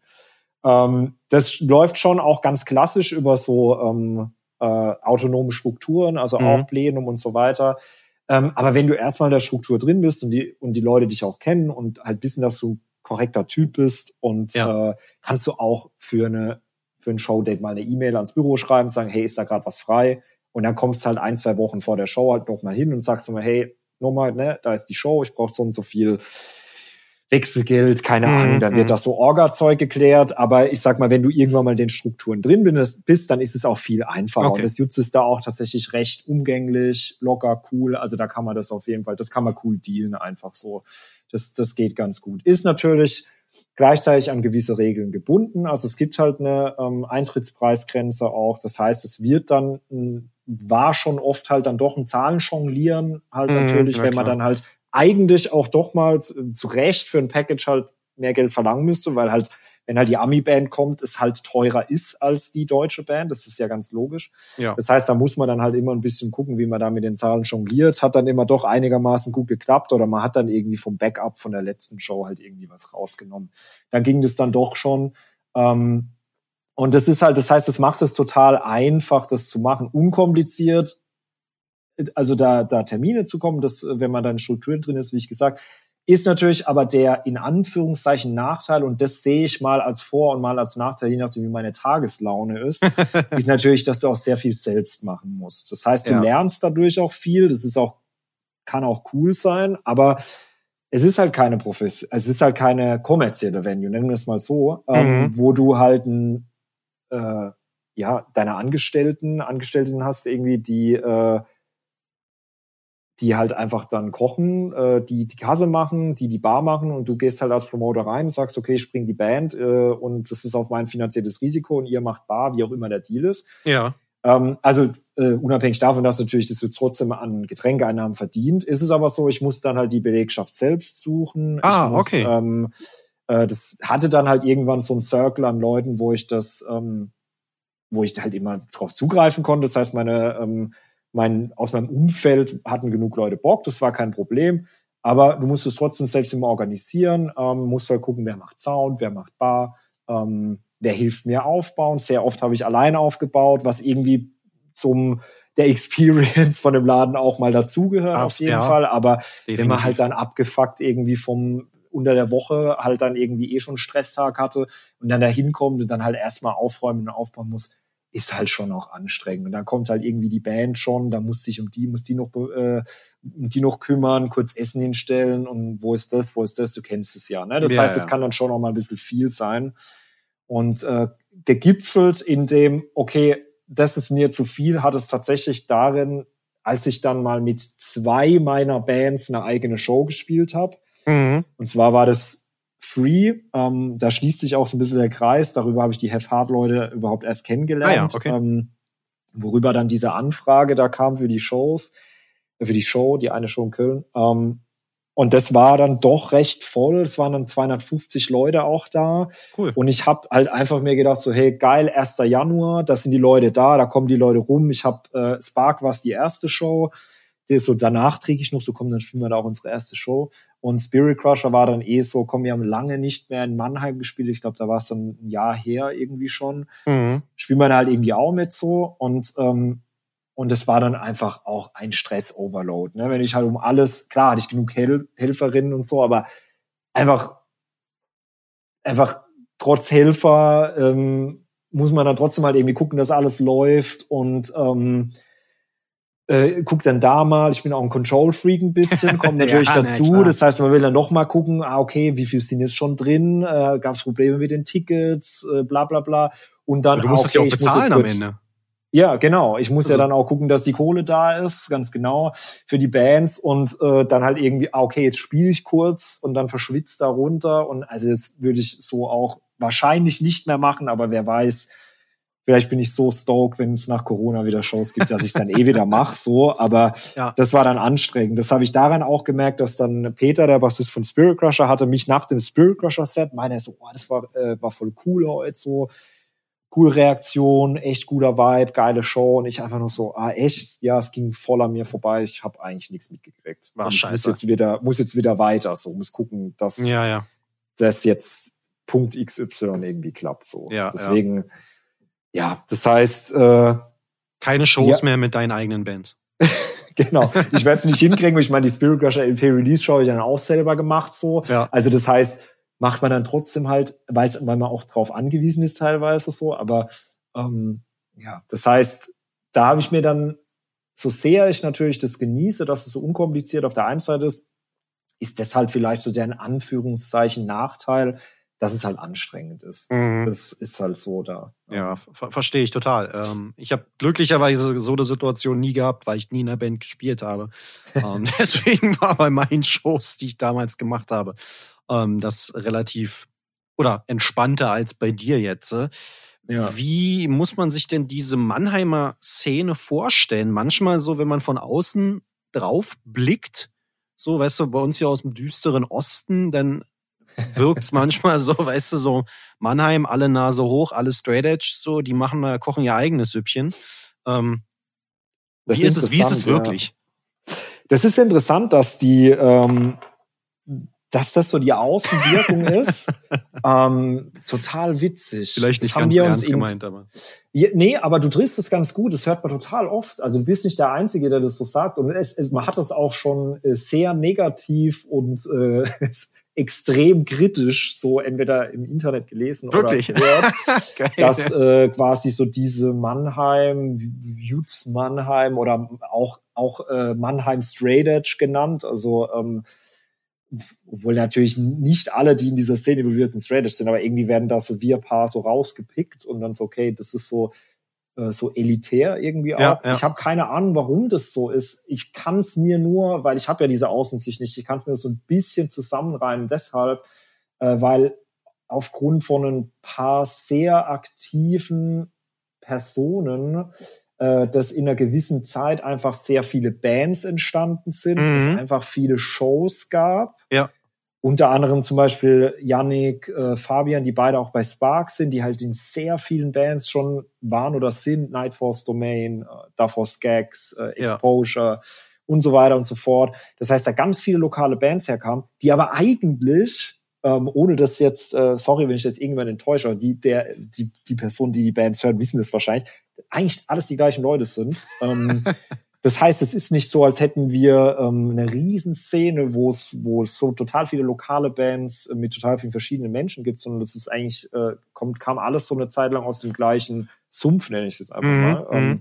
dem gleichen Umfeld. Und ähm, dann, äh, also ein paar sind jetzt auch weggezogen von Mannheim in den letzten Jahren. Das äh, hat man dann auch ähm, gemerkt, so kurz vor Corona ging es dann mit den, mit der mit den Hardcore-Shows ein bisschen zurück. Da war dann ich der Einzige, der noch Hardcore-Shows gemacht hat. Davor hatte auch Yannick mal mit Fabian zusammen auch eine Show gemacht. Das okay. heißt, es war immer irgendwie was geboten, mhm. einfach so mhm. an Hardcore. Und klar. so ein paar, es gab so ein paar in Anführungszeichen für uns halt äh, im Freundeskreis legendäre Shows, die nach außen hin total die, die Außenwirkung hatten, weshalb ganz viele Leute sich auf einmal gefragt haben, was? Mannheim? Deswegen, also, ne? da denn ab? Mannheim ist ja jetzt auch die, kein, keine Riesenstadt, so. Nee, gar nicht, ne? Ja. Und, äh, das war einmal diese Mindset-Show, die letzte Europa-Mindset-Show. Die hat totale Außenwirkung gehabt. Ähm, mhm. Ich glaube unter anderem, weil es auch Hate 56-Videos gab. Also einfach der Klassiker, wirklich. Das ist krass. Ähm, also ist jetzt, wissen wir ja alle, aber wie krass einfach das, was ausmacht mittlerweile, wenn auf Hate 56 halt eine Band ja, gepostet absolut. wird. Absolut. Ähm, und, äh, und das zum einen. Und dann hat Yannick ähm, ein paar Jahre so ein Festival gemacht. Das ist Distort, Distort BRD. Mhm. Und da war das erste auch einfach ein Hit irgendwie. Das war proppevoll. Die Leute hatten mega Bock. Das ging voll ab. Stage Dives, Mosh, alle Singalongs, so richtig geil, wie man sich einfach so eine. Wie aus dem Bilderbuch. Genau, Bilderbuch Hardcore Show. Ja. Und da waren halt bei beiden Shows sind halt Leute auch getravelt. Weshalb ah, es überhaupt okay. möglich war, dass die Show so voll war. Das ist ja auch so das Ding. Also, weil ich sag ja, ne, die gewöhnliche Mannheim Hardcore Show, die ich, die ich gemacht habe, ähm, da waren eigentlich in meisten Fällen 10, 20, wenn es gut lief, 30 Leute da, ne? Aber so diese paar Shows oder so eine Free-Show, ne? Auch so, wo mhm. auch viele Leute da waren, wo viele Leute getravelt sind, wo wir einfach das Glück hatten, dass gerade wir jetzt diese Band machen konnten und dass also viele Leute kommen. Dann haben halt oftmals halt äh, unsere Bands dann noch teilweise mitgespielt. Das heißt, es war diese Außenwirkung war halt total anders als ähm, als es vielleicht eigentlich war, ne? Ja, ähm, ja. Klar, absolut. es ist, also wir, wir vor allem eine Zeit lang war es sehr aktiv, keine Frage. Haben da ja auch viel Zeit und Energie alle reingesteckt, dass es so ist. Das heißt, es kam ja nicht komplett von ungefähr.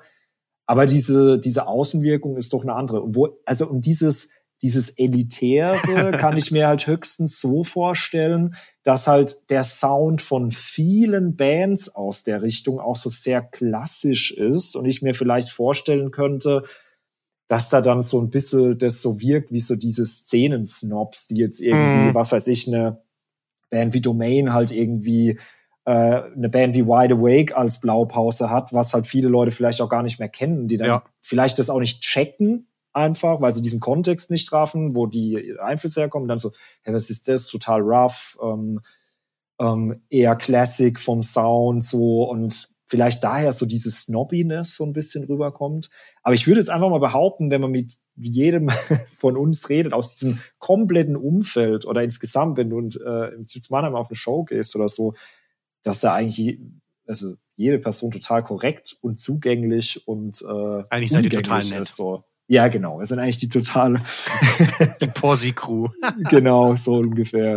Ähm. Ähm, ja, aber interessant, äh, dass du das fragst und dass die Außenwirkung so ist. Äh, ich bin mal gespannt. Ähm, ja. Dass mal sich irgendwann mal ändert. Wir, wir schauen mal, du hast es ja selber gesagt, ne? Hardcore lebt ja vom Gossip. Ähm, von daher dachte ich, streue ich hier mal so ein bisschen Gossip ein. Ey, vielleicht hat's ja unseren Bands auch was gebracht. So, ah, Gossip, das sind anscheinend so ja. Szenen-Snobs, wer weiß, muss vielleicht gut sein, vielleicht kommt's, keine Ahnung. Ja, wir, wir schauen vielleicht, mal, ne? Ja. Wie, wie es sich entwickelt. Ein, ein Thema müssen wir noch mal kurz erwähnen, weil es für mich doch recht weit weg ist. Mhm. Das ist das äh, Thema Straight Edge. Mhm. Ähm, hast du getrunken? Hast du mal, also, oder geraucht oder keine Ahnung, was auch immer? Oder bist du von Anfang an, hast gesagt, nee, da habe ich keinen Bock drauf? Äh, ich habe als äh, Teenie getrunken, also Alkohol getrunken. Mhm. Ähm, war eigentlich auch irgendwie, ähm, wenn ich so drüber nachdenke, ähm, würde ich sogar behaupten, dass das die Entscheidung dann letztendlich straight zu werden wesentlich einfacher gemacht hat. Weil du wusstest, vor was, allem, du, was du genau, verlierst, in Anführungsstrichen. Genau, und halt auch genau wusste, worauf ich halt keinen Bock habe, einfach so. Und das war irgendwie, ähm, äh, das heißt für mich äh, gibt es quasi diese, ich meine, ich habe total viele Freunde, äh, Freunde, die irgendwie ähm, straightish sind und noch nie getrunken haben auch. Äh, das heißt, die haben jetzt auch nicht das Bedürfnis, das auszuprobieren. Aber das heißt, es hat für mich halt natürlich einfach gemacht. Okay, ich kenne es schon, ich habe da keinen Bock drauf. So, das mhm. passt für mich. Und ähm, genau, das heißt, ich habe als Teenager habe ich getrunken, ähm, hab's dann hatte dann aber irgendwann mal keinen Bock mehr drauf. Und dann ähm, hast du dir dieses Label dann selber aufgedrückt? Oder, oder, oder, also, weißt du, ich meine, ist ja mal dieses Ding, ist man, ne, ja. lebt man jetzt vegan und, und, und sagt es jedem, gibt ja nur genug Memes zu diesem Thema. Klar, ähm, ja. Wie, also, Straight Edge ist ja ähnlich, ne? Ähm, Total, ist, man, ist ja. das jetzt so ein Ding, was man nach außen trägt oder eben nicht? Mir, wie gesagt, mir ist es Wurst so. Ich finde es immer nur ganz spannend, diese Beweggründe dahinter irgendwie zu ergründen. Und bei dir, also ich habe dich immer so eher als den gemäßigten mhm. Straight Edger so, so eingeschätzt oder, oder wahrgenommen. Ähm, ja. Liege ich richtig? oder erzähle ich? Ja, Quatsch? also das ist, nee, äh, das, das passt schon. Das ist, ähm, es, es ist eigentlich wie das, das Klischee, ähm, was man eigentlich oft hört. Es ist in erster Linie eine Entscheidung für mich. So, also mhm. es ist ein, äh, das ist ganz klar. Ähm, und es ist eigentlich auch nur eine Entscheidung für mich. Also natürlich gibt mir Straight Edge irgendwie, ähm, hat mich inspiriert dazu, ähm, ähm, weiteres Konsumverhalten zu äh, äh hinterfragen. Ähm, mhm. das heißt, es war eine, eine, super Grundlage, um mich selbst als Person weiterzuentwickeln, so keine Frage. Und es strahlt da natürlich auch, sei es jetzt irgendwie äh, Interesse an ähm, ja, keine Ahnung, Kritik oder Kritik an der Gesellschaft, äh, Politik, was weiß ich. Das heißt, es strahlt so ein bisschen natürlich da auch so mit rein, so diese, diese Grundlage. Ich sehe es immer so ein bisschen als Grundlage, mhm. weil ich mich danach irgendwie erst so richtig, also fühlt es zumindest so an, so besser entfalten konnte als Person. Ähm, aber es ist natürlich eine Entscheidung für mich und es gibt natürlich trotzdem Momente, es ist trotz, es war eine Entscheidung für mich, aber irgendwie bin ich trotzdem auch stolz drauf. Ich finde es cool und ich habe auch manchmal natürlich Bock, das nach außen zu tragen. Und das ist jetzt auch, äh, ist ja auch klar. Also wenn man sich, Ja, das nicht mal, nö, aber ich meine, es ist ja äh, provozieren jetzt gar nicht unbedingt. Nee, also das ist eigentlich, war noch nie die Intention, okay. sondern eher einfach so, hey, ich finde es cool, das ist mega cool für mich. Mhm. Ähm, wenn ihr das auch cool findet, dann ähm, finden wir es Sei dabei, cool irgendwie. Dann reih dich genau. Ein. Oder vielleicht ist es ja auch einfach was, was dir, also was in dein Leben passen würde oder dein Leben bereichern könnte. Und das ist auch so ein bisschen, wenn man mich jetzt fragt, wie ich quasi, da ich da ja die Lyrics schreibe, äh, Straight Edge bei Spark transportiere. Also es gibt total wenige Songs, die das überhaupt thematisieren. Mhm. Aber ist das auch so eher dieses, ähm, dass es die Art und das bereichert unser Leben, also die Typen, die in der Band sind, es bereichert unser Leben so sehr. Ähm, vielleicht ist es auch cool für dich, aber wenn es nicht cool ist, ist es auch vollkommen in Ordnung. Also das ist so, ja, also das ist so vollkommen äh, an der Stelle laissez-faire, sage ich jetzt mhm. einfach mal, weil ähm, ja letztendlich und es ist eine Entscheidung für einen selbst. Du kannst es auch nicht zu was anderem machen. Also ich meine, man hat ja gemerkt, wie das, äh, wie es schief geht, wenn man die Hardcore-History äh, guckt und sich so eine zum Glück recht kurze Bewegung wie Hardline anguckt. Ja, ja, ja. Sieht man ja, wie das halt total schief gehen kann. Ne? Also deswegen letztendlich ist es einfach nicht mehr diese Entscheidung für einen selbst und ähm, Deswegen provozieren eigentlich, das war tatsächlich noch nie unbedingt so ein Beweggrund. Okay. Aber ich habe manchmal einfach Bock, das irgendwie so zu repräsentieren. Und mit der so Symbolik zu spielen. Genau, auf jeden mhm. Fall. Ähm, was auch einfach, ich denke, das ist so insgesamt auch einfach so dieser, ähm, äh, man denkt ja dann doch mal drüber nach, so warum finde ich es eigentlich so cool, dass da jetzt ein X vielleicht in einem Username ist oder was weiß ich oder was ist denn überhaupt? Das ist ja auch so ein bisschen, ähm, dieser Goodie-Faktor auch, so sage ich jetzt mal. Ja, ich meine, ich habe halt diese, ähm, ich feiere halt eine Band wie Youth of Today, ähm, die haben überall X, also auf fast allem Merch irgendwie mal ein X oder so mhm. oder vielen Designs. Ähm, Ray Capo auf den mega geilen Live-Bildern, Xer auf der Hand, äh, was weiß ich. Das ist ja auch, man findet die Symbolik ja dann auch irgendwie cool. Also ich meine, wenn man sich ja auch wie ich als Straight Edge bezeichnet, dann holt ein ja vielleicht, also bei vielen Personen ist es so der Fall, holt einen ja auch diese ganze Symbolik vielleicht auch ab und so, was dahinter noch so steckt. Das ist auf gar keinen Fall der einzige Grund. Also der Weggrund ist, ähm, dass es mein Leben bereichert. Das ist so rein natürlich, wie ich sage, so für, für mich als positiver Effekt, diese Lebensentscheidung. Aber ich finde auch diese, dieses Goodie-hafte von einer äh, X-Watch oder ähm, keine Ahnung, dem, dem ja. X als Symbol auch einfach cool. So, ne? okay. ne? Weil es mich auch an die meine Lieblingsbands teilweise erinnert okay. und das irgendwie so dazugehört. Na, das ist doch mal eine, genau. das ist doch mal eine klare Aussage hier. Mit der können wir doch arbeiten. Das ist um, gut. zum Abschluss vielleicht nochmal, es soll ja auch irgendwie ein bisschen um Hardcore und Punk gehen, mal so ein bisschen, wenn du es kannst, so aus dem Stehgreif, was hörst du gerade?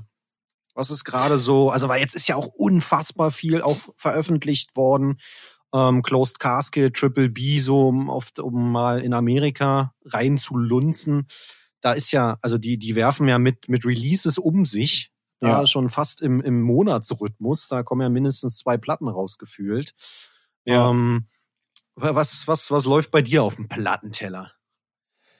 Ähm, mit dem Blick nach hinten, ich habe irgendwie gerade auch gerade, ich sitze quasi hinter meinem Plattenspieler, kann das eigentlich ganz gut gucken. Also ich habe tatsächlich in dem, seit der Corona-Zeit auch viel ähm, für mich Classics wiederentdeckt, also auch Sachen, die ich vor ein paar Jahren gehört habe, da mal wieder aus dem Regal gezogen. Ähm, hab halt meine ähm, Bands, auf die ich immer wieder zurückgreife. Jetzt steht gerade eine Iron Age Platte da, irgendwie mhm. sowas oder eine, ähm, äh, was ist es? Ähm, Shipwreck AD steht noch da. Also okay, einfach so okay. diese, irgendwie so diese für mich Classics, die ich immer wieder rausziehe, fand jetzt aber kürzlich, äh, was jetzt gerade total frisch ist, was ich ganz cool fand, als diese Be All End All ähm, auf mhm. Triple B, die jetzt gerade rauskam.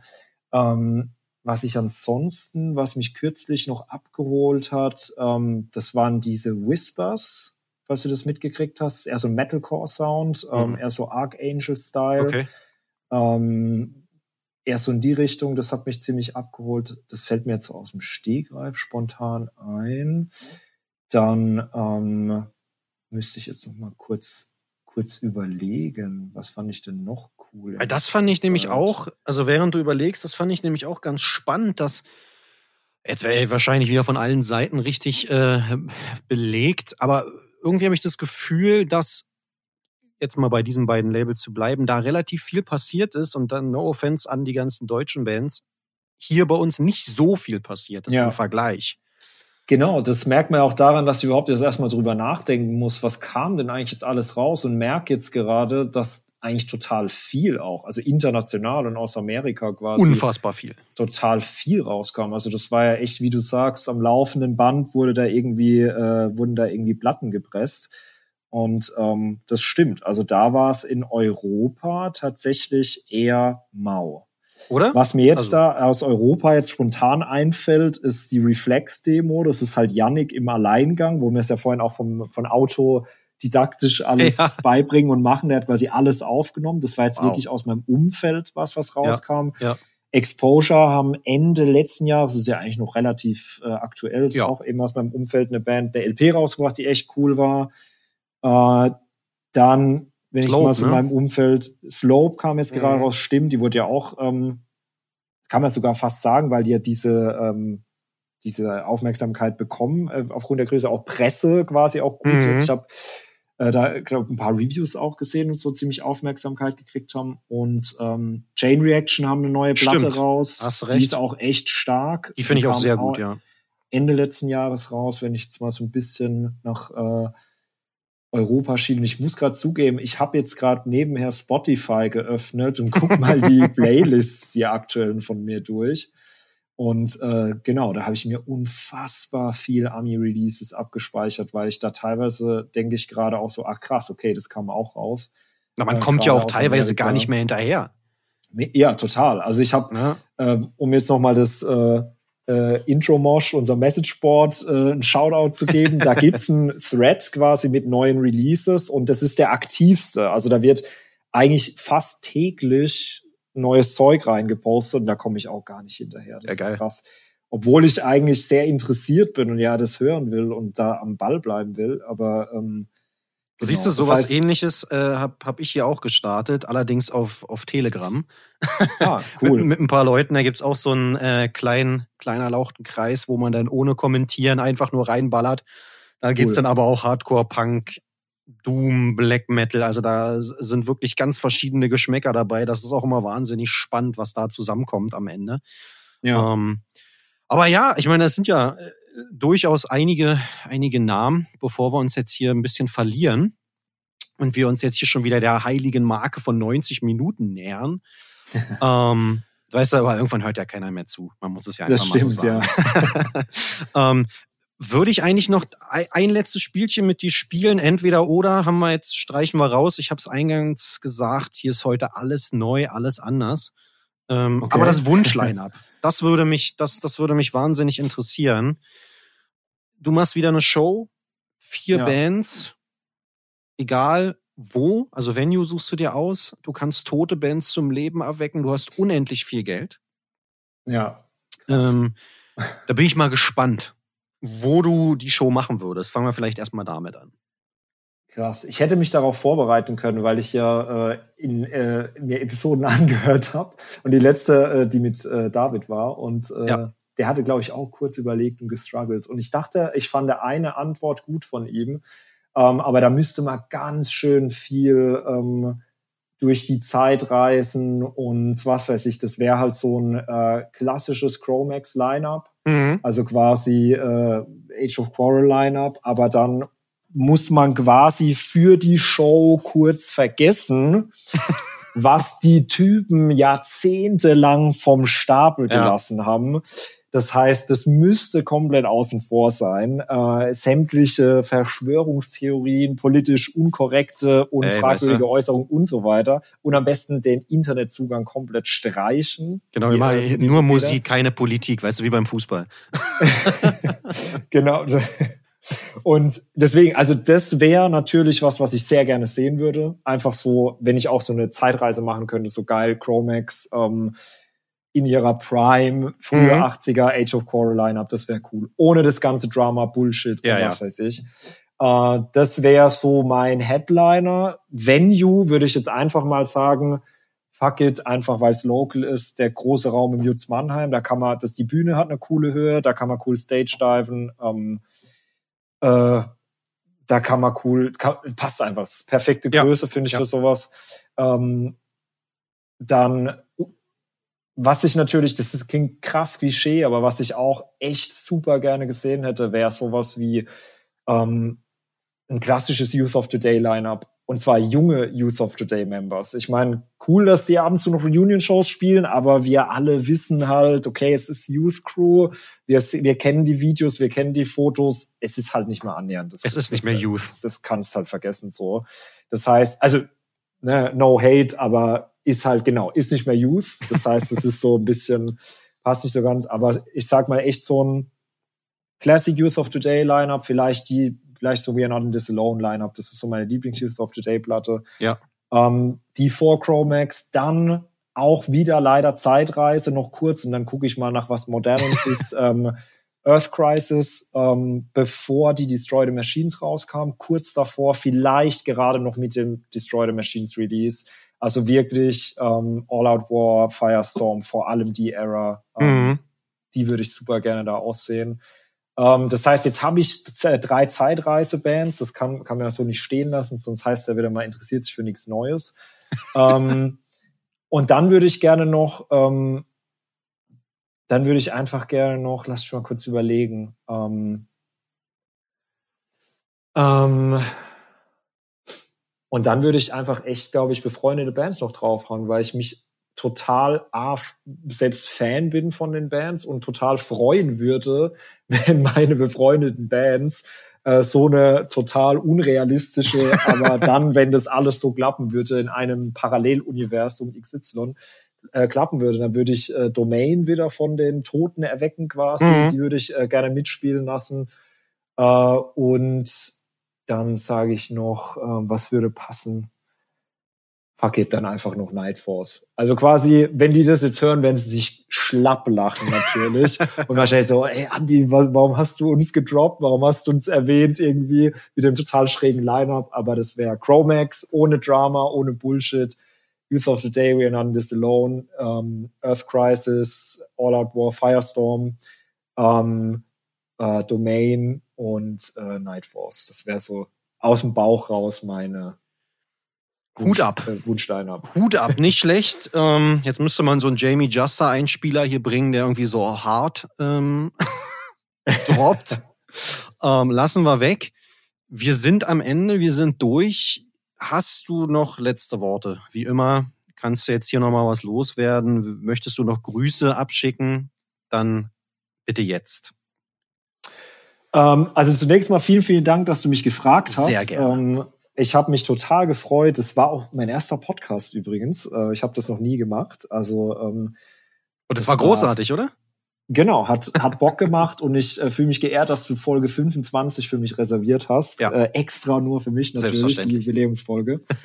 und äh, ja, ich keine Ahnung. Ich hoffe einfach wirklich, ähm, dass wir besser aus der aktuellen Krise hervorgehen, als wir reingegangen sind. Ähm, sei es mit einem besseren politischen Mindset, ähm, bewusster für Missstände politische, ähm, dass einfach dieser, ähm, dass einfach eine riesengroße Problematik wie einfach Rassismus ähm, wirklich, dass da wirklich besser mit umgegangen wird, dass da besser dagegen vorgegangen wird nach dieser Krise, ähm, wie das vor der Krise war, ähm, insgesamt mit sozialen äh, Missständen besser umgegangen wird mhm. äh, und dass die Leute dass man einfach diese Zeit genommen hat, zu reflektieren und zu lernen und sich zu, äh, als Person zu wachsen und dann einfach besser und einfach auch diese Dinge, die währenddessen passiert sind, wie eben diese Proteste in den USA und auf der ganzen Welt, ähm, dass es nicht einfach dann in dieser Zeit bleibt und wieder back to square one geht, sondern dass man auch wirklich einfach besser die Menschheit hervorgeht. Das hoffe ich wirklich so. Sehr großer Wunsch, sehr ja. groß bezogen auf die ganze Menschheit. Aber ich hoffe einfach, dass viele da die Zeit genutzt haben zu reflektieren und besser, bessere Menschen zu werden. Und gleichzeitig, ja, im Kleinen gedacht, ähm, hoffe ich, dass Hardcore irgendwie, Hardcore-Punk und diese ganze Subkultur es wird irgendwie anders sein, aber ich hoffe, es wird weiterhin so bestehen, wie es davor der Fall war. Ähm, ich äh, hoffe einfach für uns alle quasi, die auch diesen Podcast einfach hören, dass das wieder einigermaßen normal werden kann, ähm, dass es wieder Shows gibt, dass Leute auf Shows gehen. Leute überhaupt trauen, auf Shows zu gehen. Man weiß ja auch nicht, wie lange da diese ja. Übergangsphase. Ich weiß auch nicht, wie ich da dann reagiere, wenn auf einmal dann jetzt wirklich die erste Show steht, die nicht verschoben wird. ja. ähm, da hoffe ich einfach, dass, dass das irgendwie funktioniert äh, wieder und ähm, die Leute nach wie vor Bock haben. Ich glaube fest daran, ich bin positiv. Ich denke, die Leute wollen sich das nicht nehmen lassen, die haben da nach wie vor Bock drauf. Ähm, das wird irgendwie wieder, aber das hoffe ich einfach. Und zu guter Letzt, wenn ihr äh, nach wie vor Bock auf Hardcore habt ähm, und keine, keinen Plan habt, wie ihr das zurzeit mitteilen sollt, außer Instagram Stories, die, sind wir mal ehrlich, eh keinen juckt, dann äh, checkt aus www.theintromosh.com, äh, meldet euch an und labert über Punk und Hardcore. Siehst du, hast du sogar noch am Ende deinen Werbeblock bekommen. Ist doch optimal. Ich, äh, ich hau den Link hier unten nochmal in die, in die Beschreibung rein, dann kann man da direkt drauf drücken, sozusagen, cool. und kann sich da direkt anmelden. Ähm, ja, äh, mir bleibt auch nichts anderes übrig zu sagen als äh, Danke, dass du dir hier die, die Zeit genommen hast, mit mir ein bisschen zu, zu quatschen und ähm, bleib gesund. Bis dann.